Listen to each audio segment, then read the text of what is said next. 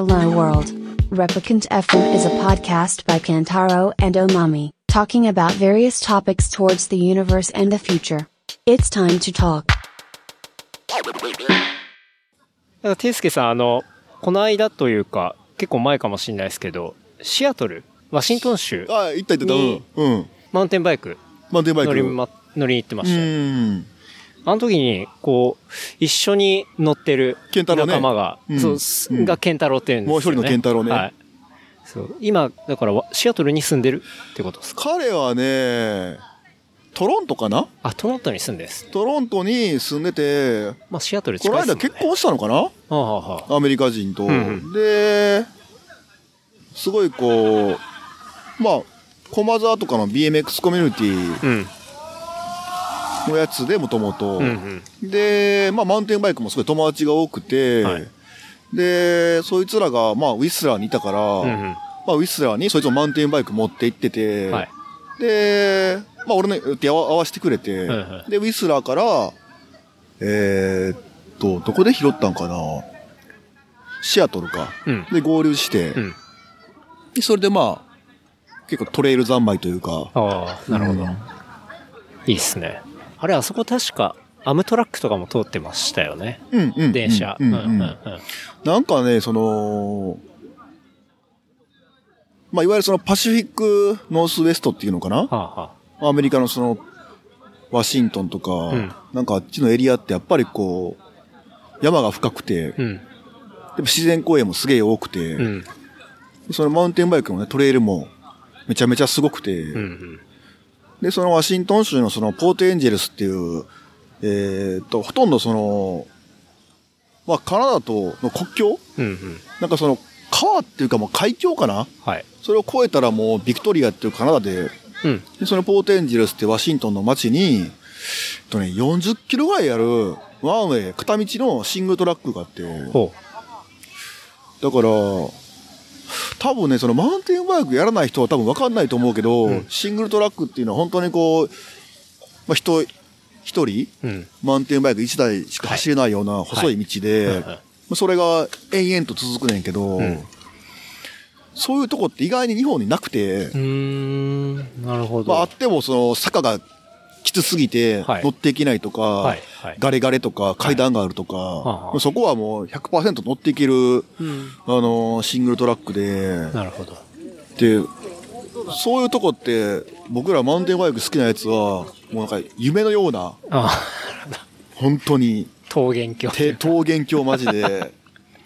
で、健太郎と、うんまあ、走りに行ったら、なんか、すっごい山の中で、うんなんかちょっと元気なくなってきて、ほう。あ、でそれ見ましたよ。はい。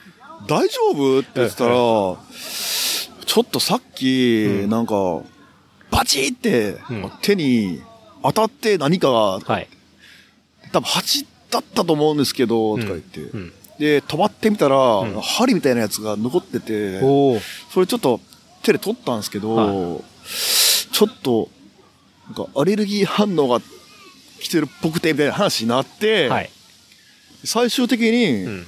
アナフィラキシーショックありますね。多それ、本分ガチの、当死ぬガチのアナフィラキシーショックやったみたいで、でトレイルのなんか、ちょっと横にもう倒れて、はい。動けなくなって、うん。で、検索したら、もう明らかに、もう症状で、あ30分ぐらいなんかぶっ倒れててさ、それでも放置したら、そのまま呼吸できなくなったりとか。これマジでうん。すんごい山の中やったから、んもう多分ヘリしか無理やねん。確かに。で、911かなんか電話して、はいこれヘリ呼ばなあかんのかなと思って。だってシングルトラックですからね。そう、はい。こいつ保険入ってるんかなとか思って。あああ多分アメリカでヘリとか呼んだらさ多分2、300万すぐ行くからさ、そうですねこれいややばいな。と行くかもしれないですねうんと思ってたら、ちょっと元気になってさ、うんうん元気出てきて、あはい。ちょっと、なんか、うんこしたいっす、みたいな、なんか。え？えと思って。そしたらなんかアナフィラキシーショックって症状の一つが、なんかはい便意やねんて。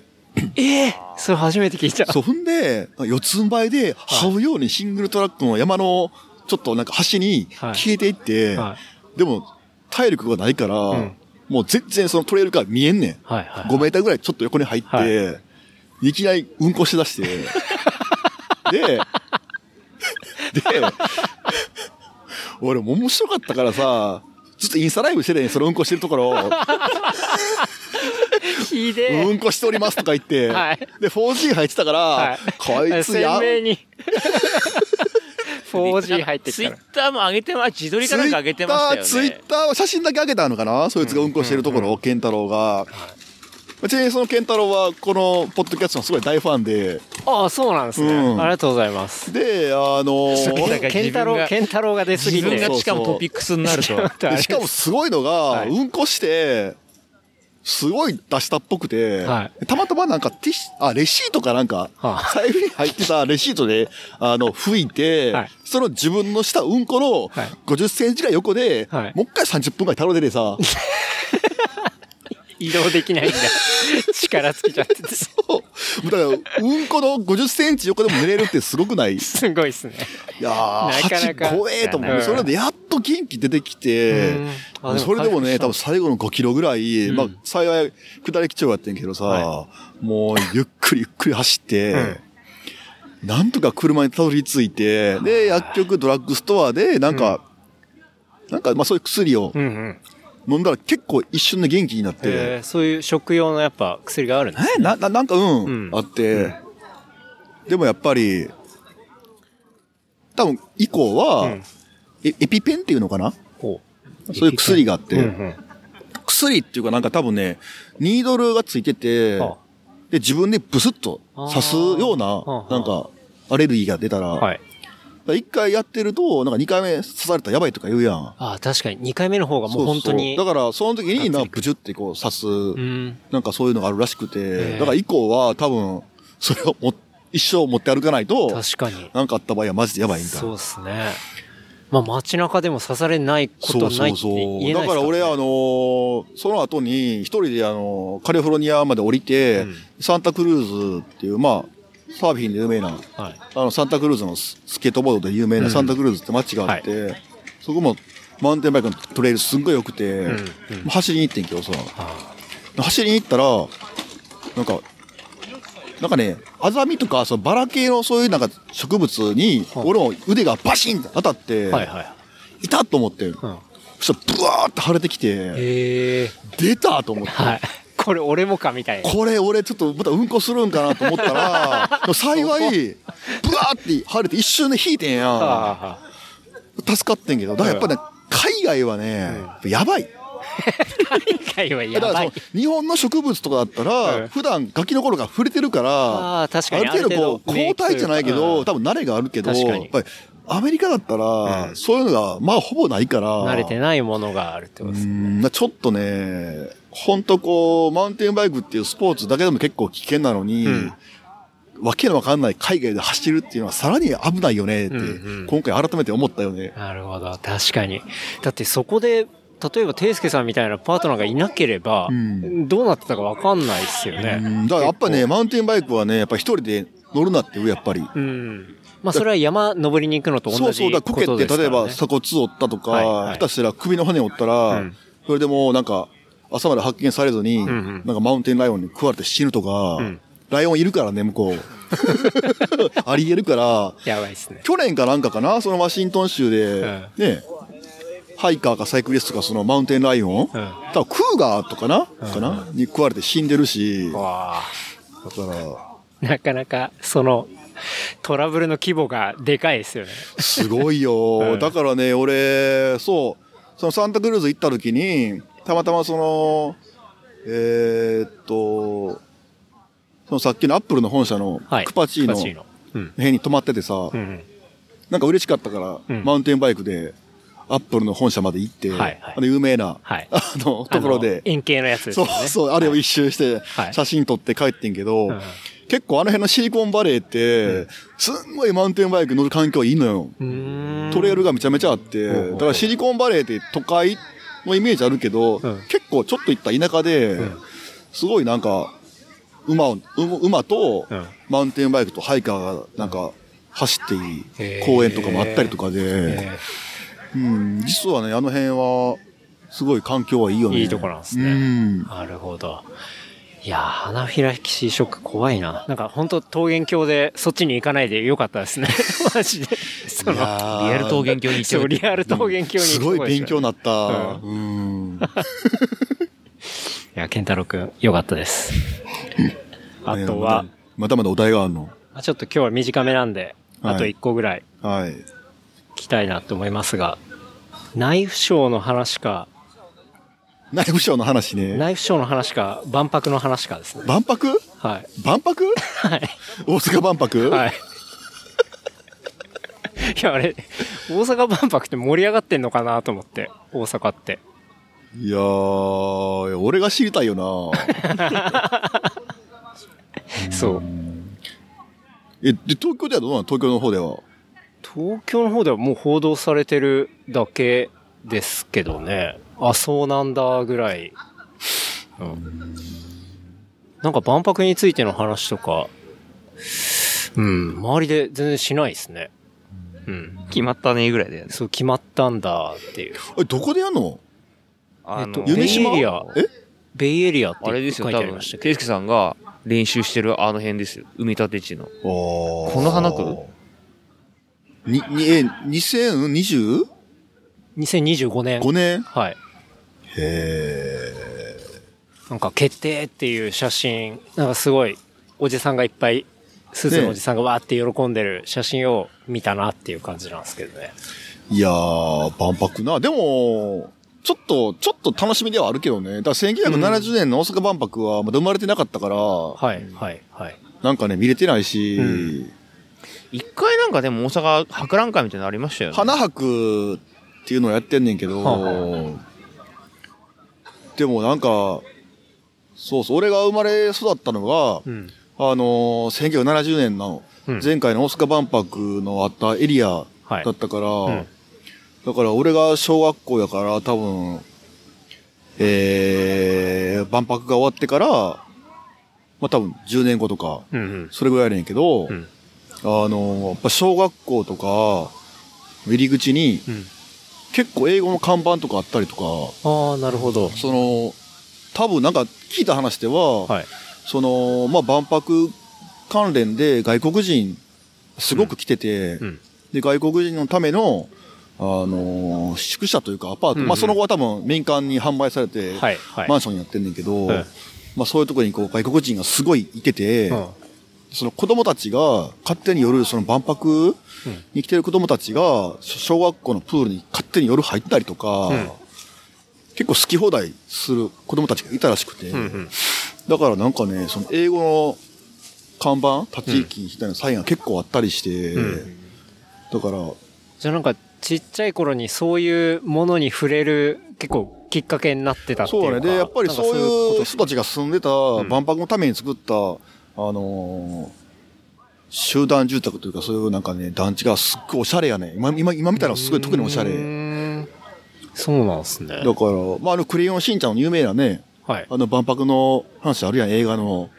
万博の話？大人成人？えっとああ、はいはいはいはい、ありますね。なんか、知らない一番有名な名作と呼ばれているクレヨンしんちゃんの。俺も詳しくは分かんないけど、クレヨンしんちゃんの中ですごいか感動するみたいな話大してもで。感動もしないけど、まあ、要するにその、クレヨンしんちゃんの、感動しないんかい。クレヨンしんちゃんのお父さんとかが、うん。その70年のその万博の時代のタイム、あの時代にタイムスリップしてしまってその時代の、まあ一番良かった日本の高度成長期の時代はい。に、囚われてしまって、まあ現実に帰ってこないっていう、そういうお話やねん言言ってしまえば、1970年のあたりって、一番日本は景気いい時で、だから、まあ僕らはそういう時代知らないから、うん。そういうなんかどんちゃん騒ぎみたいなやつ、うん。見れるんやったら、まあ、いいかなとは思うけどね。なるほど。ううんん。どんちゃん騒ぎ。なるんですかねなんか、で、なんで IR が来てね。ああ、そうか。うん。カジノも。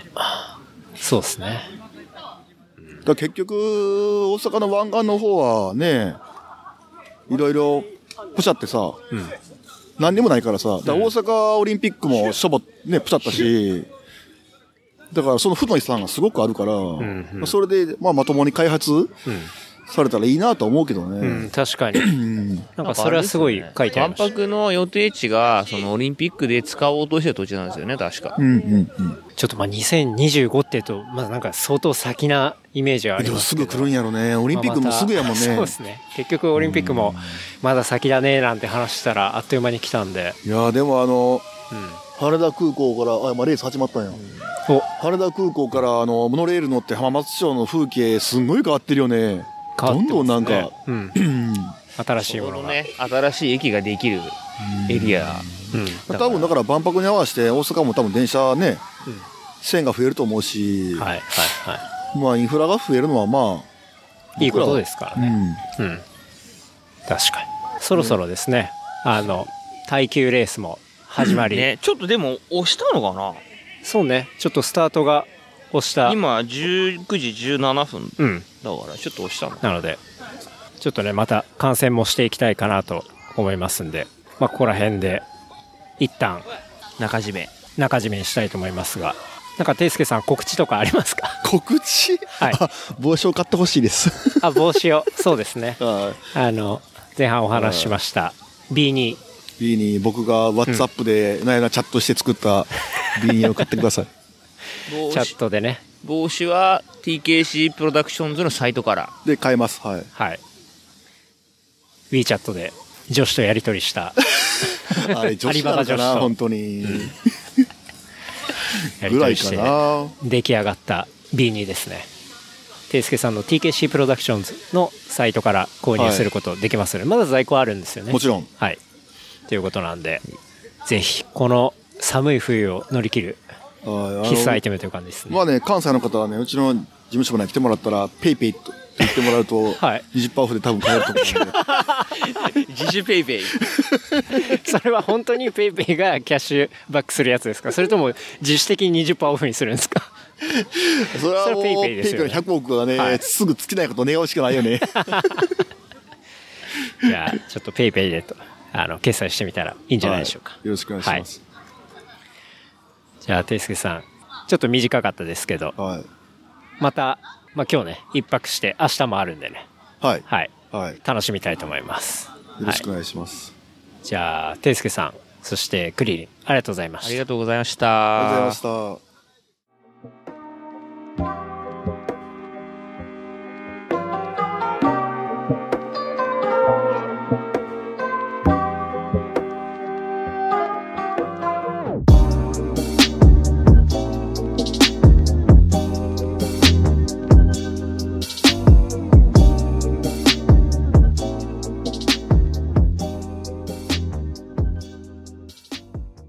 夜も明けましてね、えー今、2日目のえー12月2日2日。の、えー日曜日の、えー10時18分、はい。朝ですね。おはようございますと。おはようございます。おはようございます。ところなんですけど、えーこの朝の会はですね、えーバイクロア8で MC をやっております。えー伯爵さんをお招きしてお届けしたいと思っております。あと、クリリンもね、はい。引きおり続き。ますが、はい。はい。よろしくお願いします。よろしくお願いしまよろしくお願いす。します。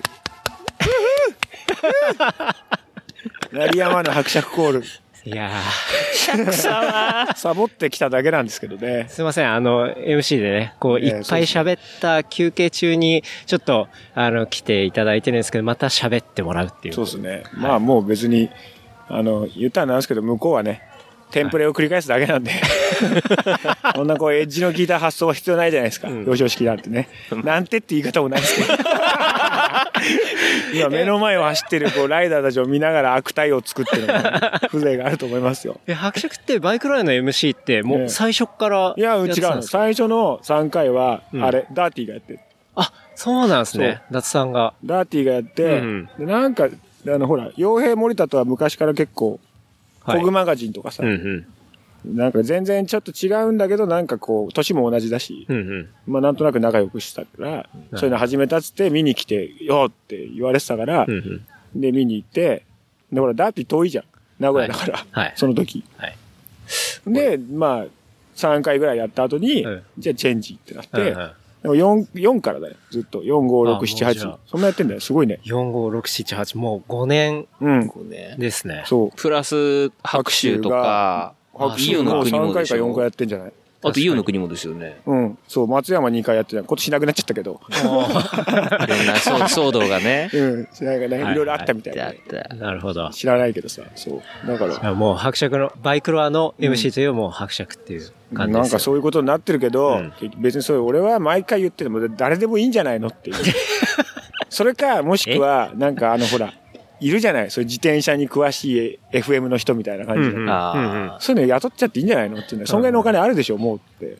結構言ってんだけど、はいその方がなんかほら、一段ステージが上がる可能性あるじゃんと思って。あ。まあ確かにあの、有名な FM のパーソナリティがちゃんと来るとかね。オフィシャル感出るじゃんと思うんだけど、はいはいそこはなんか嫌みたいで。うん。嫌なのか、まあ、ケチって、なん使い勝手がいいか知らんけど、結局俺っていうので。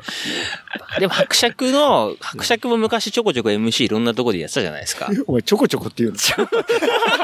あってっけど。人の MC をちょこちょこ呼ばれて。こ。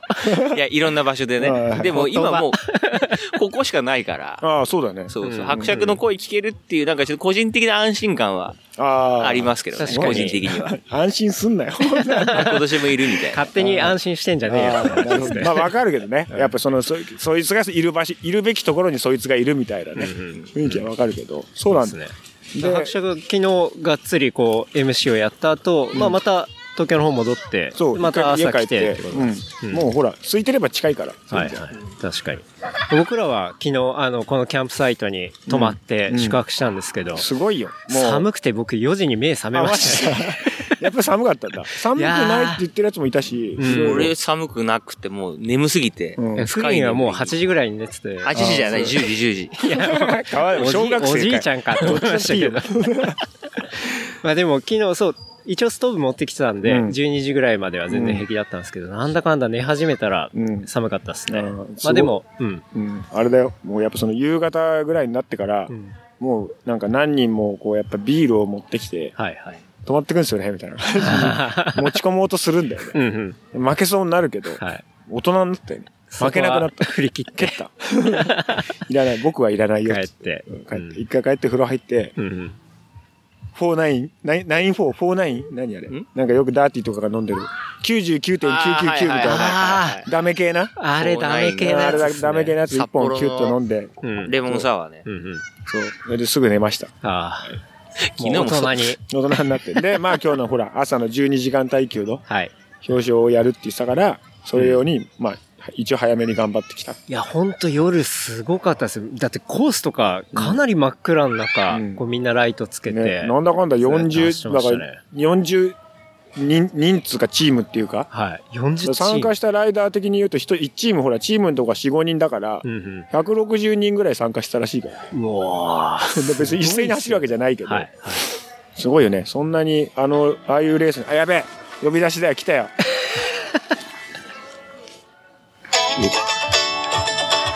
これは、仕方だな。仕方。しかと。切っちゃったよ。ちょっと今、着信ありましたけどうんまね。じゃあ一旦ちょっと後で折り返しうん後でもう一回折り返すから大丈夫です。はい。はい。いやー、そう。だから昨日のレースもなんかすごくて、うん。なんかキャンプサイトもその夜すごい盛り上がってて、うんみんなワイワイしてる感じで面白かったですね。なんかもうちょっとね、時期があったかい頃だったらね、若さゆえのなんかみたいなのもね、あったかもしれないけど、いろいろ考えたけどね。寒いからね。はい寒いから早く寝るでしょ、こんなのもフジロック的な、あフジロック的な、とですよね。フジロックでね。テントでテント的な。ツイッターによく出てくるね、フジロックでね。3日で5人みたいなのあって。うんおばちゃんの話がねおばちゃんの話。はい面白いよね。3日で5気持ち悪いとか人ってすげえ思うけど、うんまただよ。すっごい呼び出されてますね。うん、いいよいいよ。あの、ボタンが壊れて、はい。音を消せないんだよね。あマナーモードにできないですね。うん。じゃあ、あの、ちょっと落ち葉のあたりに埋めていただいてね。ガサガサ言わしとく。伯爵は、まあ、MC 業もやられてますけど、はいモデル業もやられてますよね。モデル業、モデル業、はい。モデル業、モデモデル業なんですかね。はいまあ、まあ、そのね、お金もらってれば、まあ、業、業務って言っていいと思うんですけど、はい。別にそんな、その能動的にね、はいしてるわけ、たまにそういういい話があると、うん。まあ、なんとなくやってるっていう感じで。ほらだってもう過去、Google の CM も出てますし、うん日産も出てるし、日産、日産じゃない、ホンダかな。あ日産は出てないの。トヨタつうかダイハツのも、ま、実はやってたんだけど。えでもさ、ほら、俺が出るのってさ、うんマジもうサブリミナルみたいなばっかりじゃん。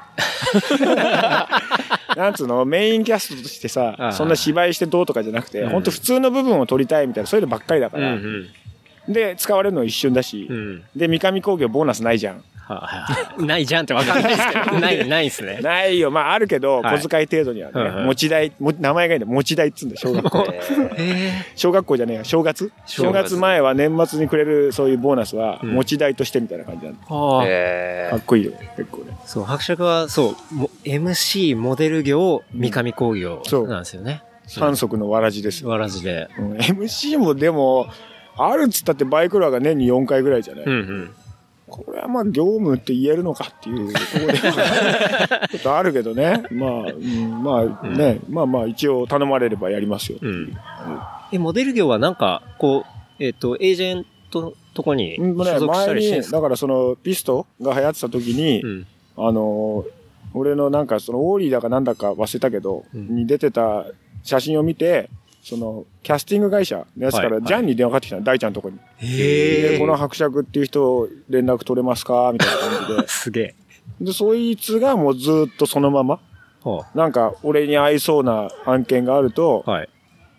これいけると思うけどどうかなみたいな。だから別にその所属とかそういうんじゃなくて、うんうん。そいつに振られたのをただやってるっていう。なるほど。で、まあ結構的確にいけそうなやつを振ってくるから、うんうんうんうんなんつうの？ああいうああいうのってさ、本気の人たちってすごいたくさんオーディションとか行くんだよ。いやーですよね。うん。だけど、それ無理じゃん、そんなの、うん絶対。うんいけそうなやつだけ行って、うん。割と高確率でやっぱ当たるっていう。ああ、なるほどね。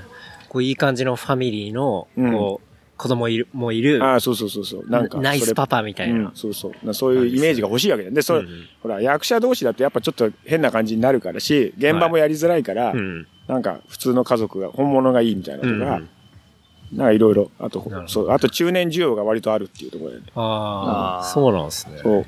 うん。でもまあ、本当言われた時だから、だけだから、あんなの多くたって1年に4、5回だから、あっちも。そう考えると、どちらも MC もそうだけど、業務と呼んでいいのかって話になる。お前結局三上工業じゃないかっていその三上工業は結構もう長く働いて三上ますよね。そうだね。い前、ちょっと、一時ちょっとやってたのも合わせたら、もう6、7年やってんじゃない？でも、うんうんまたやめて、一回ちょっとやっただけで離れてたから、ちゃんとやり出してからは4、5年じゃない？うんいや、でももう4、5年経つんですね。そうそう。まさかね、解うん解体屋でね、うん。生きていくとはね、うんうん。いくら足立区といえどそこまで行くとは思わなかった。そう、多分うん、初めて三上工業って言葉を耳にする、あの、うん。リスナーの人もいると思うんで、う三上工業ってざっとどんなものなのかっていうのまあ、あの、家をか壊して更地にするうん。職業ですよね。うんうん。まあ、あとお店とか、あの、ビルの中のお店の全部内装取っ払って、うんうん。スケルトンつって打ちっぱなしの状態にして、また新しくお店作る。まあ、ゼロにする。ゼロにする。うん無に、無にする仕事ですよ、それは。うん買いたいやつね。はい。うんなんか結構、やっぱり東京とかだと特に新しい建物とかもうボコボコ建ってる。うん、なんかね、だから、すごい、需要は、仕事は切れないよ。なんだかんだ。うんうんうん仕事は切れないね。うん。切れないんだけどはずだし、解体は今すごい忙しいはずなのに、はい9月とか楽勝で切れてたけど。近所の解体屋さんはい。の先輩の、あの、うん。近所の結構伝説的に怖い先輩みたいのがいるんだけど、はい。その人がやってる、もうちょっと大きい解体屋さんに、はい。みんなその、なんつうの、手伝いみたいな感じで。行くみたいなえのが半月ぐらい9月とかあったね。あそれそれ完全に切れてます。完全に切れてる。だから割とほら、ああいう、何の業界もそうだけどさ、なんつうの、助け合いみたいな感じはあるから、はい。あうちが忙しい時は助けてもらってとかって、お互いやってる人感じで。の行き来みたいなところでやっぱ規模が大きい。いところは入れてくれる余裕があるから、うんうんなんかそういう付き合いは、あの、やっちゃん、新社長がうん、割と最近、なんかゴルフとか行ったりして、真面目にやってるらしくて。あ、やっぱそこのコミュニケーションツールはゴルフなんですね。うん、ゴルフ、ちょっとゴルフなんだよな、明日とか言ってるもんね。えなんつうの、そのゴルフなんだよなっていうのがえ、うん俺は行きたくねえけど仕事だからゴルフなんだよな、みたいな感じをゴルフなんだよなって一言に 載せてる感じ。まあでもそう、生きてんだろうと思うけど、別にいいじゃんと思うんだけど、んやっぱり言いたくないんだよね。ねなんか、サボってると思われるみたいな。ああ。確かに確かに。まあ、ましてやこんな話を、今これでこんなん言ってるなんて知った日には、うん。もう大変ですよ。もう、大丈夫ですか？首だよ、首。天引きとか。名前使ったからっつって。なんか、いやいや、な、ならないですよ。別にそこまで、そんな多分聞いてないから大丈夫。大丈夫ですよね。聞かないですよ、あの人は。そうそう。そんな感じですかね。好き勝手ちょっと話したいですね。うんねうんなんか、え、もともとだって別に白車が解体業やってたわけじゃないじゃないですか。然やってないです。なんか結構入って衝撃だったりとかありました？なんか、うわ、こんな感じでやるんだとか。そんなね、そんなに言うほど、うん。なんつうの、こう、ガッツンガッツンやるわけじゃないから、あ、そうなんです。うん、あの、あれなんつうの、こう壊すのとかって何でもそうだけど、うん片付けながらやんないとはいすぐめちゃくちゃになっちゃって、うん。今ってこう、ゴミを捨てるのにすごいお金がかかるね。いや、そうですようんね。何捨ててもさ、すげえ金かかるテレビとか大変じゃん。はい。あれも家の作ってる材料もそうで、うん。まあ比較的安く捨てられるのはう、ん。純粋な木材、ほうほうほう。うんと、あと土台になって基礎になってコンクリートうんとかは安く捨てられるから、うん。なるべくそれをきれいに分けたいのよ。はいはいはで、それ以外の、ああいう石膏ボードとかさ、い。はい。あと家の外壁になってるさ、うんメッシュが入ってるモルタルみたいなのとかは、ほうほう。すげえ高くなっちゃうんでね。あ、金属が入ってるからってこととですね。かな、なんつうの、純粋じゃないとやっぱ高くなる。うんプラスチックも単純にああいう塩ビ管みたいのがすごいいっぱいだったりするとうん、安いんだけど、うんうん。いろんなもんがくっついてたり混ざってたりすると、うん。どんどん高くなっちゃうね、へだからそれを分けながら捨てながら、はい。スペースを作ってって、うん。家をなくしていくって感じだから、うん。結構逆テトリスみたいな感じ。ああ、じゃあ案外逆頭使うテトリスとかテ。トリスか、テトリス頭使う。作業だからやっぱ新社長とかそういうのすごいよ、結構。なんかだ、大胆に行くとこは行くし、うん。効率いいとこは効率よく行くし、みたいな。で。で、乗せられるだけ、乗せられるもんは乗せられるだけ乗せるし、みたいな。うん積む時はね。うん。そう。なんか結構、それなりに頭使うんだなっていう感じですね。作業自体は単純だけどう、んうん。そう。まあその分けと輸送もね、あの頭使わないでやっちゃうともう無駄ばっか。になっちゃう。車の手配とかもあるわけじゃん。うんだから運転手がだ、だ、誰が行ってどうとか、はいはい。そういうのは、あんなだけど、いろいろあの人考えてやってるよ。へえ。やっぱプロだなと思う、それは。うんうん結構現場から出てくるうん。ものとかを、まあ廃棄する場合もあるし、うん結構リセールする場合もあったりすあれるんですか？は本気でやれば、はいリセールするのは、それなりのお金になると思うけど、うんただやっぱ、その、そこに、とりあえずさ、運ばなきゃいけないわけじゃん。それをまず、はいどっかに。うん。で、置いといて保管してう、ん。売る、オークションでも何でもっていう手間を考えちゃうと、まあもう捨てた方が早いよねっていうふうになって。で、最初にあるゴミとかってさ、うんその残ってるゴミとかって結構それは実費でやってくださいみたいなパターンが多いの。はい。なんつうの？最初に家だけを壊す契約だから一応はさ。なるほど。ゴミの片付けにかかった処分はうん、またもらうっていうか、はい実費その、はいあとその分だけ請求するみたいなパターンが多いから、そうそういうの考えるとプラスになるよりも捨てちゃった方が。いいんじゃないの？確かに。まあ時間もかかりますし。うん。ただそれを本気でやってる人たちもいるみたい。へえやっぱ。いや、なんかあの、大井町のフリマとか、うん時々止まってる車が、うん完全にあの、参拝うん処理のトラックが、うんそのまんま持ってきてたりとか、することがあるんで、うんなんかそういう風にやってる人もいるのかな集めといて、うん多分そうだろうね。なんか、ああいうさ、この着物とかさ、はい。な茶碗とか、うんあんなもう無尽蔵に出てくるから。で、やっぱ捨てると結構さ、うんなんつうの、量が増えたら高いから、うんうん。だからそうやって、まあ、小銭なのか、ひょっとしたら大銭になってる人もいるかもしれないし、うんわかんない。まあやってる人はいるよね。うちはもうちょっとめんどくさくて、うん俺が面白いと思ったもんだけ持って帰ってきて、うん鉄砲とか。こ解体して鉄砲が出てきたんですか？本物ない。本物あ本物は本物じゃないないね。あ、でもあれはあるよ。あの、村田銃みたいな、昔の猟銃？う、あああ、へえ。は出てきたことある。え、その、火縄銃的な？火縄銃まで。でいかないけど、あの、村田銃って、まあこういう、なんつうの、昔の熊打ちとかが使ってたようなはのとかは出てきたね。でガガチの拳銃ってのはないね。あ。あ緊張させないあ。さすがに。モデルガンはまだこれ大量に出てきて、ガス銃とかはあるけど、うん結構食らった、その、出てくるもんとかって、なんかいや。でもく、俺が食らうっていうのはちょっとなんか方向がね、ああ、まあ、うん。なんかほら、うなぎのブヨブヨしたにぬい、ぬいぐるみじゃなくて、なんであの、ぬいぐるみ？うなぎの形の、はい。なんか、ソフビみたいなうん人形が出てきたことがあって。あ、違う、あれ解体現場じゃない。解体に行く途中に道で拾ったんだ。道にうなぎが落ちてると思って。でも一目で偽物のうなぎだってわかるんだけど、はいうなぎが落ちてると思って。俺 そう、チャリンコだったらチャリンコで戻って拾いに行ったんだよ。100メートルぐらい考えたけど。拾っちゃったんですね。そう。それでそれ動画にしてインスタに上げた。スローモーションでそれがブルブル震えてるとこ撮って。カップホルダーに入ってるうなぎがブルブルブルブル震えてるところを。動くやつだったんですね。うん。そしたらそれすげえ人気あったね。え 誰もくださいとは言わなかったけど。ええうんそういうもんに俺こう反応してるタイプだから。うんあんまこう価値のあるものっていうのは。うんあ、だから去年、あの、あれ。ら俺ら世代にはたまらない、うん。うん。あの、あれあれ、なんだっけ。トミー・リーじゃない、それはモトリクルだよな。ん。あっちあっち。トニー・ラマ。あの、ウエスタンブーツ。はい。のトニー・ラマとか、そういうマニアだよね、完全に。のブーツとかがすっげえいっぱい出てきた時があって。渋カジ世代からすするとさ、はい。はい。まあ、レッドインが当たり前だけど、ウエスタンブーツ派はやっぱトニー・ラマがすげえ流行ってたから、はいーうおーと思ったら新品でそれ出てきたから。ただウエスタンブーツ、それ、綺麗なのばっかりだったし、うんやっぱ捨てらんないから持って帰ってくんだけど、うん履かないよね。履くガッツがやっぱちょっとなかなか、確かに。うん。俺だったらいけるんじゃないかってこう奮い立たせるんだけど、うん今のところ履くに至ってない。一旦置いといてるみたいな。で、でかいじゃん。うん邪魔じゃん。うんいらない。東京都のさ、家賃とか考えたらさ、そのウエスタンブーツ3箱がさ、はい。毎月かかってる家賃っていくらかになってるわけじゃん。うん、そうですね。そうですそうなってくると最初の話に戻って捨てた方が安いんじゃないかってなっちゃう。なるほそう。だから捨てらんないって怖いことだよっていう、ど。うんうん。そういう教訓になつながるんだけど、この話は。そういうことですね。そうそう。結構じゃあ片付けられない系の人の部屋とかもあったりするんですか？うん。だから一回俺が気がついて、あの、すっげえ汚いんだけど、はい。めちゃそこはもうなんか食べかすとかもある系のダメなお家で、はいはいはいあのちっちゃいさ、うん。ちっちゃい、ちっちゃい昆虫？うん。黒くて？速いやつが？速いやつ。G? はい。がそれなりにいるような、うんうん。うんところで、まあすげえゴミだらけなんだけど、俺途中で片付けししてて気がついてしまったのが、うん。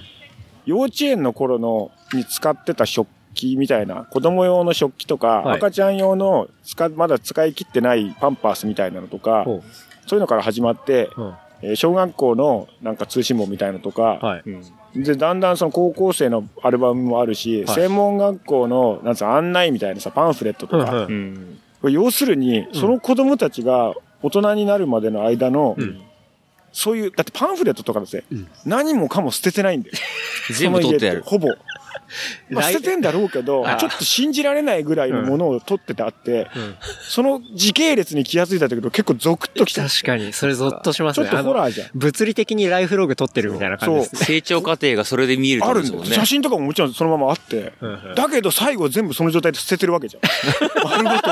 何なのって話になって。ちょっと、あれですね、もうアートですそう、ね。アートなんだよね。もうなんか作品だなと思って、うんすっげえ笑っちゃったけど、笑っちゃったけどやっぱちょっと怖くて、うん自分もこうなり得る可能性はあるなと思って、うんただまあ別になったところでそんなに迷惑もかかんねえかなとも思ったんだけど。うん。いや、でも、ねそれ、結局やっぱ誰か片付けないといけないですからね。うん。まあほら、片付けるときにお金はかかるから、うんうんまあなんか損はするんだろうけど、うん。すごかったね。本当にもう、収納できる部分すべてに、うず高くそういうものが、コンビニ袋とかに入って、何なのこれなってたけど、開けたら全部その専門学校とかパンフレットとかで。しかもそうだ、今思い出した。しかもその高校の卒業式の写真が出てきたら、はい。まさかの俺の高校の後輩。全然年下だから知らないんだけど、同じ高校だった。うわー、後輩うわーと思った。やっぱりと思った。うん底辺が、底辺が。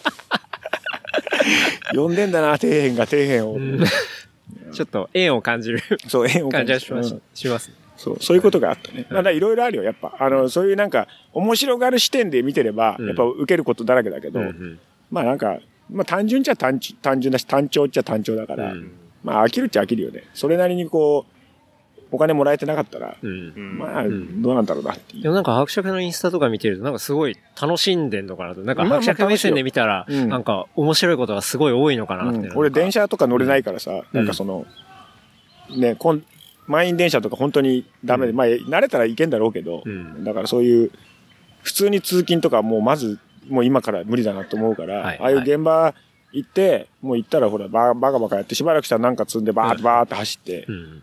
っていうのは割とこうストレスもあんまなくてうん楽しいよね。いいですね。で、本当にムカついた時とかってさ、本当に殴っていいものがそこら中にあるじゃん。確かに。鉄の棒であそこまで物をフルスイングすることって、うん多分生きててないじゃん、普通。ないっすね。思いっきり殴るからさ、もう 普段はやんないよ。そんな必要ないんだけど。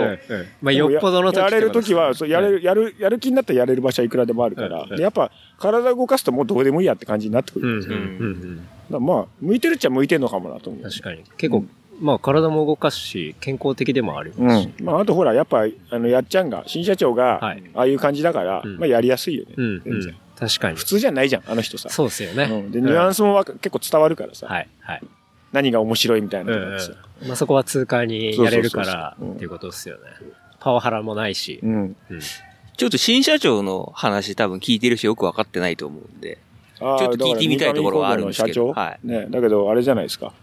あの、三上工業の社長は、ね、ピスト界の MKM だもんね。そうですね。あの、うんピストで言ったら、三上さんで MKM。MKM だよね。うん一応、あの、一世を風靡した三上ロール、ねはい。はい。初期の頃はね、はいあれのロールで2回回れるのは最初三上くんしかいなかったんだようん、うん。うん。であいつ、あれ練習したところ、初代堀切のジャンの前の道でやってたんだけど、はいそこの道って、あの、今仕事でもよく通るんだけど、うんあの、2車線2車線の4車線道路なんだ。うん。普通に、はい普通に広い道なんだ。うん環七とか4号線まで行かないんだけど、うんそれに準ずるクラスの道で、で、道の真ん中が、道って勾配ついてんじゃん、ちょっと。はい。左右に水が流れるように。確かで、盛り上がってっから、そこで、その、やりやすいと。フロント上げやすいからって練習してんだけど、今考えたら、うんマジ頭おかしいよ。頭おかしいですよ。4車線ですからね。ありえない道。路の真ん中でぐるぐる回ってんだよ。それ、それ一応さ、車来ない時やってるよ。はい。信号止まった時とかやってるけど、それにしたまあ、って頭おかしいとはいえ、狂気の沙汰ですよねうん。頭おかしい。それをさ、仕事が終わってさ、現場終わって、まあ大体もう5時半ぐらい。うんであのほら、会社もジャンに近かったから、やっちゃうとこう。ん5時半ぐらいからさ、はい。なんかちびちびでやりながらさ、んずーっとそれを2時間ぐらいやって、下手すりゃ店の中一回も入んないで帰るんだからね。なんなのもうちょっと頭おかしいです、ね。ああ、終わった。まあもう本当、もうちょっとほ本当におかしいんですよ、あの人は。しかも5時半って、割と交通量が増えたりすあるる時間じゃないですか。そういうそのとこからやっ間を見計ちゃうとですねらって、一人でこう、とか言いながら、やってたんで。ほんとすごい。だからまあ、そういう、尊敬できるよね。尊敬できますね。うんリスペクトですね。そんなやついねえもん。うん。うん。が今、社長っていうね。そうだね。そうですねん。三上あの、部長だったの、最初。あ、そうそれがうん、専務になって、はい。まあ、受けてたんだけどはい、その後ほら、社長になって、はい新社長なんだけど、もう島工作みたいな感じそうですね。そうそうそう。だけど、まあ、基本、その、まあ、その、会社っつっても、うんその、前のほら、先代のはい。お父さんと、うんまあ、やっちゃんしか基本いないから。それが、ね、別にその、役職あんま関係ないんじゃないですかっていう。まあ確かに。ね。で、はいお父さんが、まあ、亡くなっちゃったから、はい。社長に格上げになったわけで、まあ、その、だるま落とし的なっていうか、うんなんていうかわかんないけど、うん。そのままこう、繰り上がり当選的な変わっただけで、うんだからまあ、その、社長になるのはわかるんだけど、うん部長だ、専務だったら別に必要ない。確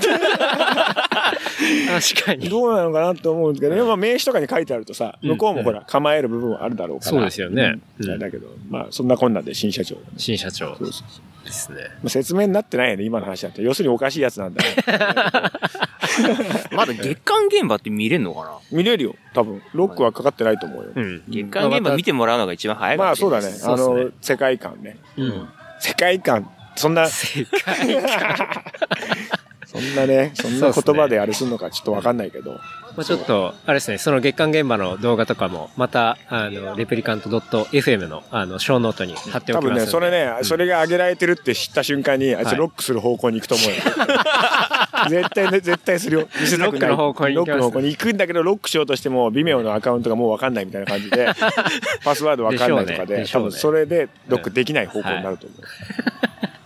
そうなんかそんな新社長とあれですね。なんかちょっと見ましたけど、こう、いらないもの、なんか、バーをやりたいみたいな。ああ、そうそうそうそう。あの、あげるやね。そう、あげるや。うん。あの、飲みに来た人は、もう何でも、その日一個だけうん好。きなもん持って帰っていいっていう。もう店にあるもん何でも持って帰っていいっていうやつ。その店にあるもんっていうのは解体現場から出たよう拾ってきたもんだ。椅子だったりな。なんだり、もうなんか、それこそうなぎだったり。うなぎだって。もう全然持って持ってって持ってって、持ってって、あげるあげる、あげる。一品、たまにいるじゃないそういうやつさ、小学校の時とかさ、あれ欲しいの？あげるよみたいな。な金持ちのガキみたいなさ。はいはい。それを、なんかあげるよ。そういうバーううちはあげちゃうからみたいな。ただの生き狩りだよね。それはね。うちはもうそういう、なんつうの、その装飾品に、うちかっこいいでしょみたいな、その、入れ上げてないからさうんあげるから持ってって。うん。なかなか活かしてるなと思ったんだうん。けど。確かに。た多分ね、すぐなくなっちゃう。ああ。ものが。そんなにやっぱほら、面白みのあるものってたくさんは集まんないから。確かにそうで、これでもいいかなぐらいのものを集めると、多分みんないらないから、持ってかないになっちゃうんだよね。うん。うん。そうするとそれこまたゴミになっちゃうから、最初の話に戻って、うんうん捨てた方が早い。捨てた方が早い。あれですね、もう、まあ、ちょっといるかないらないかなみたいなもんは、まあ、うん一旦捨てろってそう話です。ね。一旦捨てる。うんいらないから。うん。いるかないらないかなぐらいのものはいらない、絶対。うん。うん。で、と、いるかなと思って、家の中に置いちゃったものって、なかなか捨てるのガッツいるから、うん。別に俺断捨離みたいなのとか本当もうどうでもいいよと思うんだけど、うんまあいいじゃん、物いっぱいあってって思うけど、うんああいうふうに無尽蔵に物が手に入る状態になると、うんそれはダメだなと思う、やっぱ。うん。あ何でもかんでも持ってくると、本当ダメ。だからお金持ちとか大変だなと思う。全部買える人は。そうですねた。まにいいんじゃん、何でもかんでも買う人さ。うん。際限なく増えてっちゃいますしうね。ん。ほら、ね、なんか、いらないよ。うん。まあでも言ってもあの、僕らのそのね、基本、もともとゴミだからね。もともとゴミ。もともとがもう家ごとゴミですみたいな状態はいで出てるもんだから、うんまあ捨てるのは普通の人の感覚から言ったら当たり前っちゃ当たり前なのかもしれないけど、なんかもう慣れちゃってんじゃん。その、なんつうの、人が使ってたお風呂みたいなものが、にもう、うん、き食器とかはいまだに気持ち悪いから使わないんだけど、うん別に特になんとも思ってないもんね。まあ、時間大丈夫ですか？うん、そろそろ戻んね11時ぐらいには戻んないとダメだ。ああ11時前には戻んないとダメ。じゃあちょっとそろそろ伯爵また、あはいの、お仕事のお時間はいが迫ってまいりましたので、じゃあ最後伯爵なんか告知ありますか？あるわけないじゃないかって。何もないよ、国士なんて。全然。ああ、あと、あれです。あの、三上工業で、はい。あの、できる作業員を常に募集してるんで。あ、募集うんしてるんですね。よ40代ぐらいまでの人で、はい。あの、まあ、現場系、うんまあ、解体なんてはっきり言って覚えたら誰でもできるんで、ほうほう。現場系の作業やる人いたら、ぜひお願いします。絶賛募集中。絶賛募集中です。あの、世代交代というか、うん。まあ、その、高齢化が激しくて。だから、20歳が25歳になるのと、はい65歳が70歳になるの違うじゃないですか。違いますね。その波が訪れちゃってそるんですよね、今ね。なえ、あ、そうなんですそうなんですよ。だからさ、この間は、まあ、10年前まではバリバリだった人たちが、うんもう今70近くなってきちゃってて、はいはいはい。もうやばいなと。確かにさすがに、そうですね、パワーも。必要だし。やっぱりちょっと厳しいよ。うんどんだけできても動き、もう動きそのものが遅くなっちゃうから。はい。だから、作業員募集なんで、うんまあ、ていうかまあ、これは君たちに向かって言ってるんだけど。あ、僕ですケンタかロウとクリーニング。スカウト。次離職した際にはね、転職するにはさ、まあ何ヶ月かあるわけじゃない。いいじゃない、はいはい1ヶ月か2ヶ月ね、やってる確か。に、うんこう、体験そうそうそうそう的にね。全然一回やっ参てみたらいい加させてもらって。二度とやらねえと思うと思う。まあそんな感じですかね。わかりましたあああとあれですよ、ちょっとバイクロアが、なんか、はいあの、3月の末、あ。大に大阪で開催する阪、梅田。場所、あれ、ものすごいとこですよ。ねなんか本当に真下でしょ。俺ほら、東京の人だから全然わかんないんだけど。あ、出た。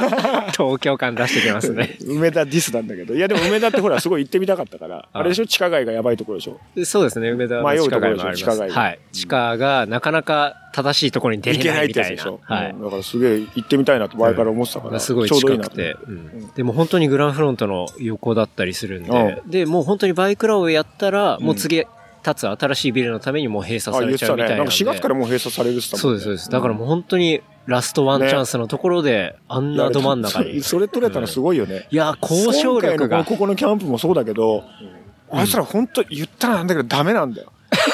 マジで。バイクロはあので本当ね、実行委員会ね、実行委員会結構ね、ここで見るとね、まあ、いや、やってるとこはやってんだろうけど、はい。これ現場にいると本当これダメな奴らだなと思うんだけど、結構すごいところ釣ってくるっていうか、持ってくんだよね。うん。やっぱ交渉力なのか、ポン釣り能力がすごい。すごいですね。ただそれで、その梅田でやるじゃない。最後その場の、やっぱその仕切りみたいなのとか、結局俺に丸投げになるから、怖いよね。いや、現場の進行みたいなそうことそうそうそう、うんう。んで、なんかトラブルがあった際の、はい。本当のトラブルは俺対応しないけど、うん。なんか、ななんかあんじゃん MC を介して言った方が丸く収まることとか。ありますね、ありますね。そういうのとか全部、なんかうまい言い方でお願いしますみたいな。紙が渡されるから。うん、うん。じゃあちょっと今から伯爵も、あれですね、あの、大阪弁を。大阪弁で、ね、それ一番危険なパターンだよ。大燃えする俺はあのナンバーハッチでもそれだけはもうきょ、ね、やらないようにしたからね。それ一番こう、大炎上ですよ、そんなことしたらね。。ですねうんちゃんと東京弁でやります。東京弁で。江戸弁でね。いやね、TKC に先ほどもらったここのキャップでね、そうですね、B2 で。B2 でねうんまあ3月まだ寒いですからね。バーンバーンって書いてあるよね、これはい燃やしますから。うんじゃあ、大阪で聞いてらっしゃるリスナーの方はね、あの、3月にバイクロア大阪はいあるっていうことで、よろしくお願いしますで、伯爵も当然、はい。ねよ、行きますんで、そこで握手っていう感じですかね。ろしくお願いします。はい。そんな感じですじ。ゃあ、そんな感じで。職務に戻ります。はい。はい。伯爵、ちょっとお忙しいところありがとうございます。ありがとうございましたありがとうございます。。どうも。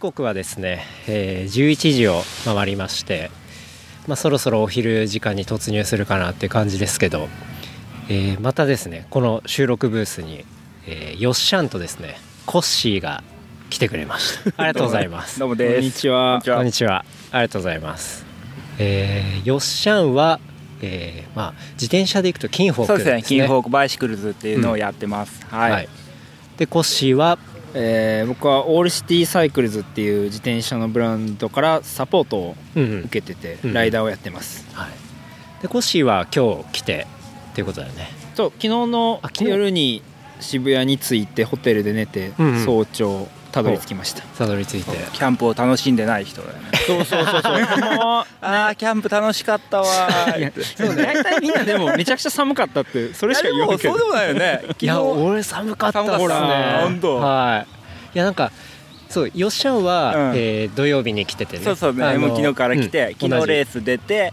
そのままキャンプで、今日はもうまったりっていう感じで。そうですよねはい、うん。でキャンプサイトで、まあ、泊まってですね、うん。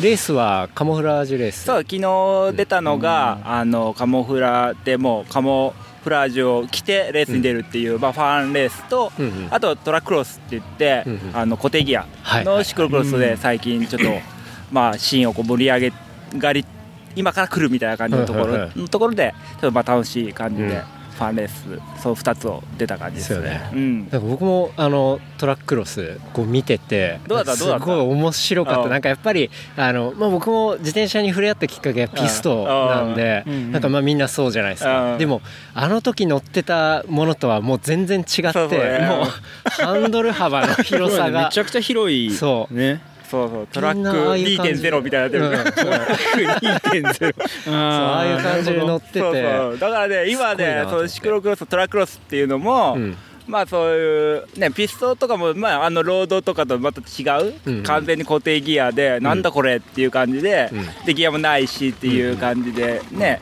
だからロードとか乗ってる人にとってはなんね異質な感じだったけど、うん。うん。今トラッククロスが今度そんな感じで、うん。シクロクロスっていうので乗ってたり マウンテンバイクバイク乗ってる人にとっていやいや固定でここは無理でしょっていうところを、うん。いやいや、うん。やれますよっつって ちょっとまあななんかこうババカな感じじゃないけど、はい。はい。いい意味でなんかバカなことをやるみたいな感じで、あうん。なんかこうシクロクロスのレースを、まあ、僕は何年ぐらいやろかれこれ多分4年5年ちゃんとやってて、うん。まあシングルスピードっていううん。ギアがついてないあの自転車でやってるんですけど、そうだね。コッシーそうだもんね。そうそう、ん。だけどなんかあの結局レースなんでシリアスになりすぎて、うん。でなんか最初僕 BMX ずっと乗ってて BMX まあ、からやってきたじゃちょっと変やけど、なんかシクロクロスに殴り込みじゃないけどそういう感じでうんうん。面白いなと思って行ったのが、うん。もう完全に今、はい、シクロクロスライダーですって言ってるし。ね。でなんやろその例えばトレーニングもすごい、うん、まあ結構ちゃんとやってってるけど、うん。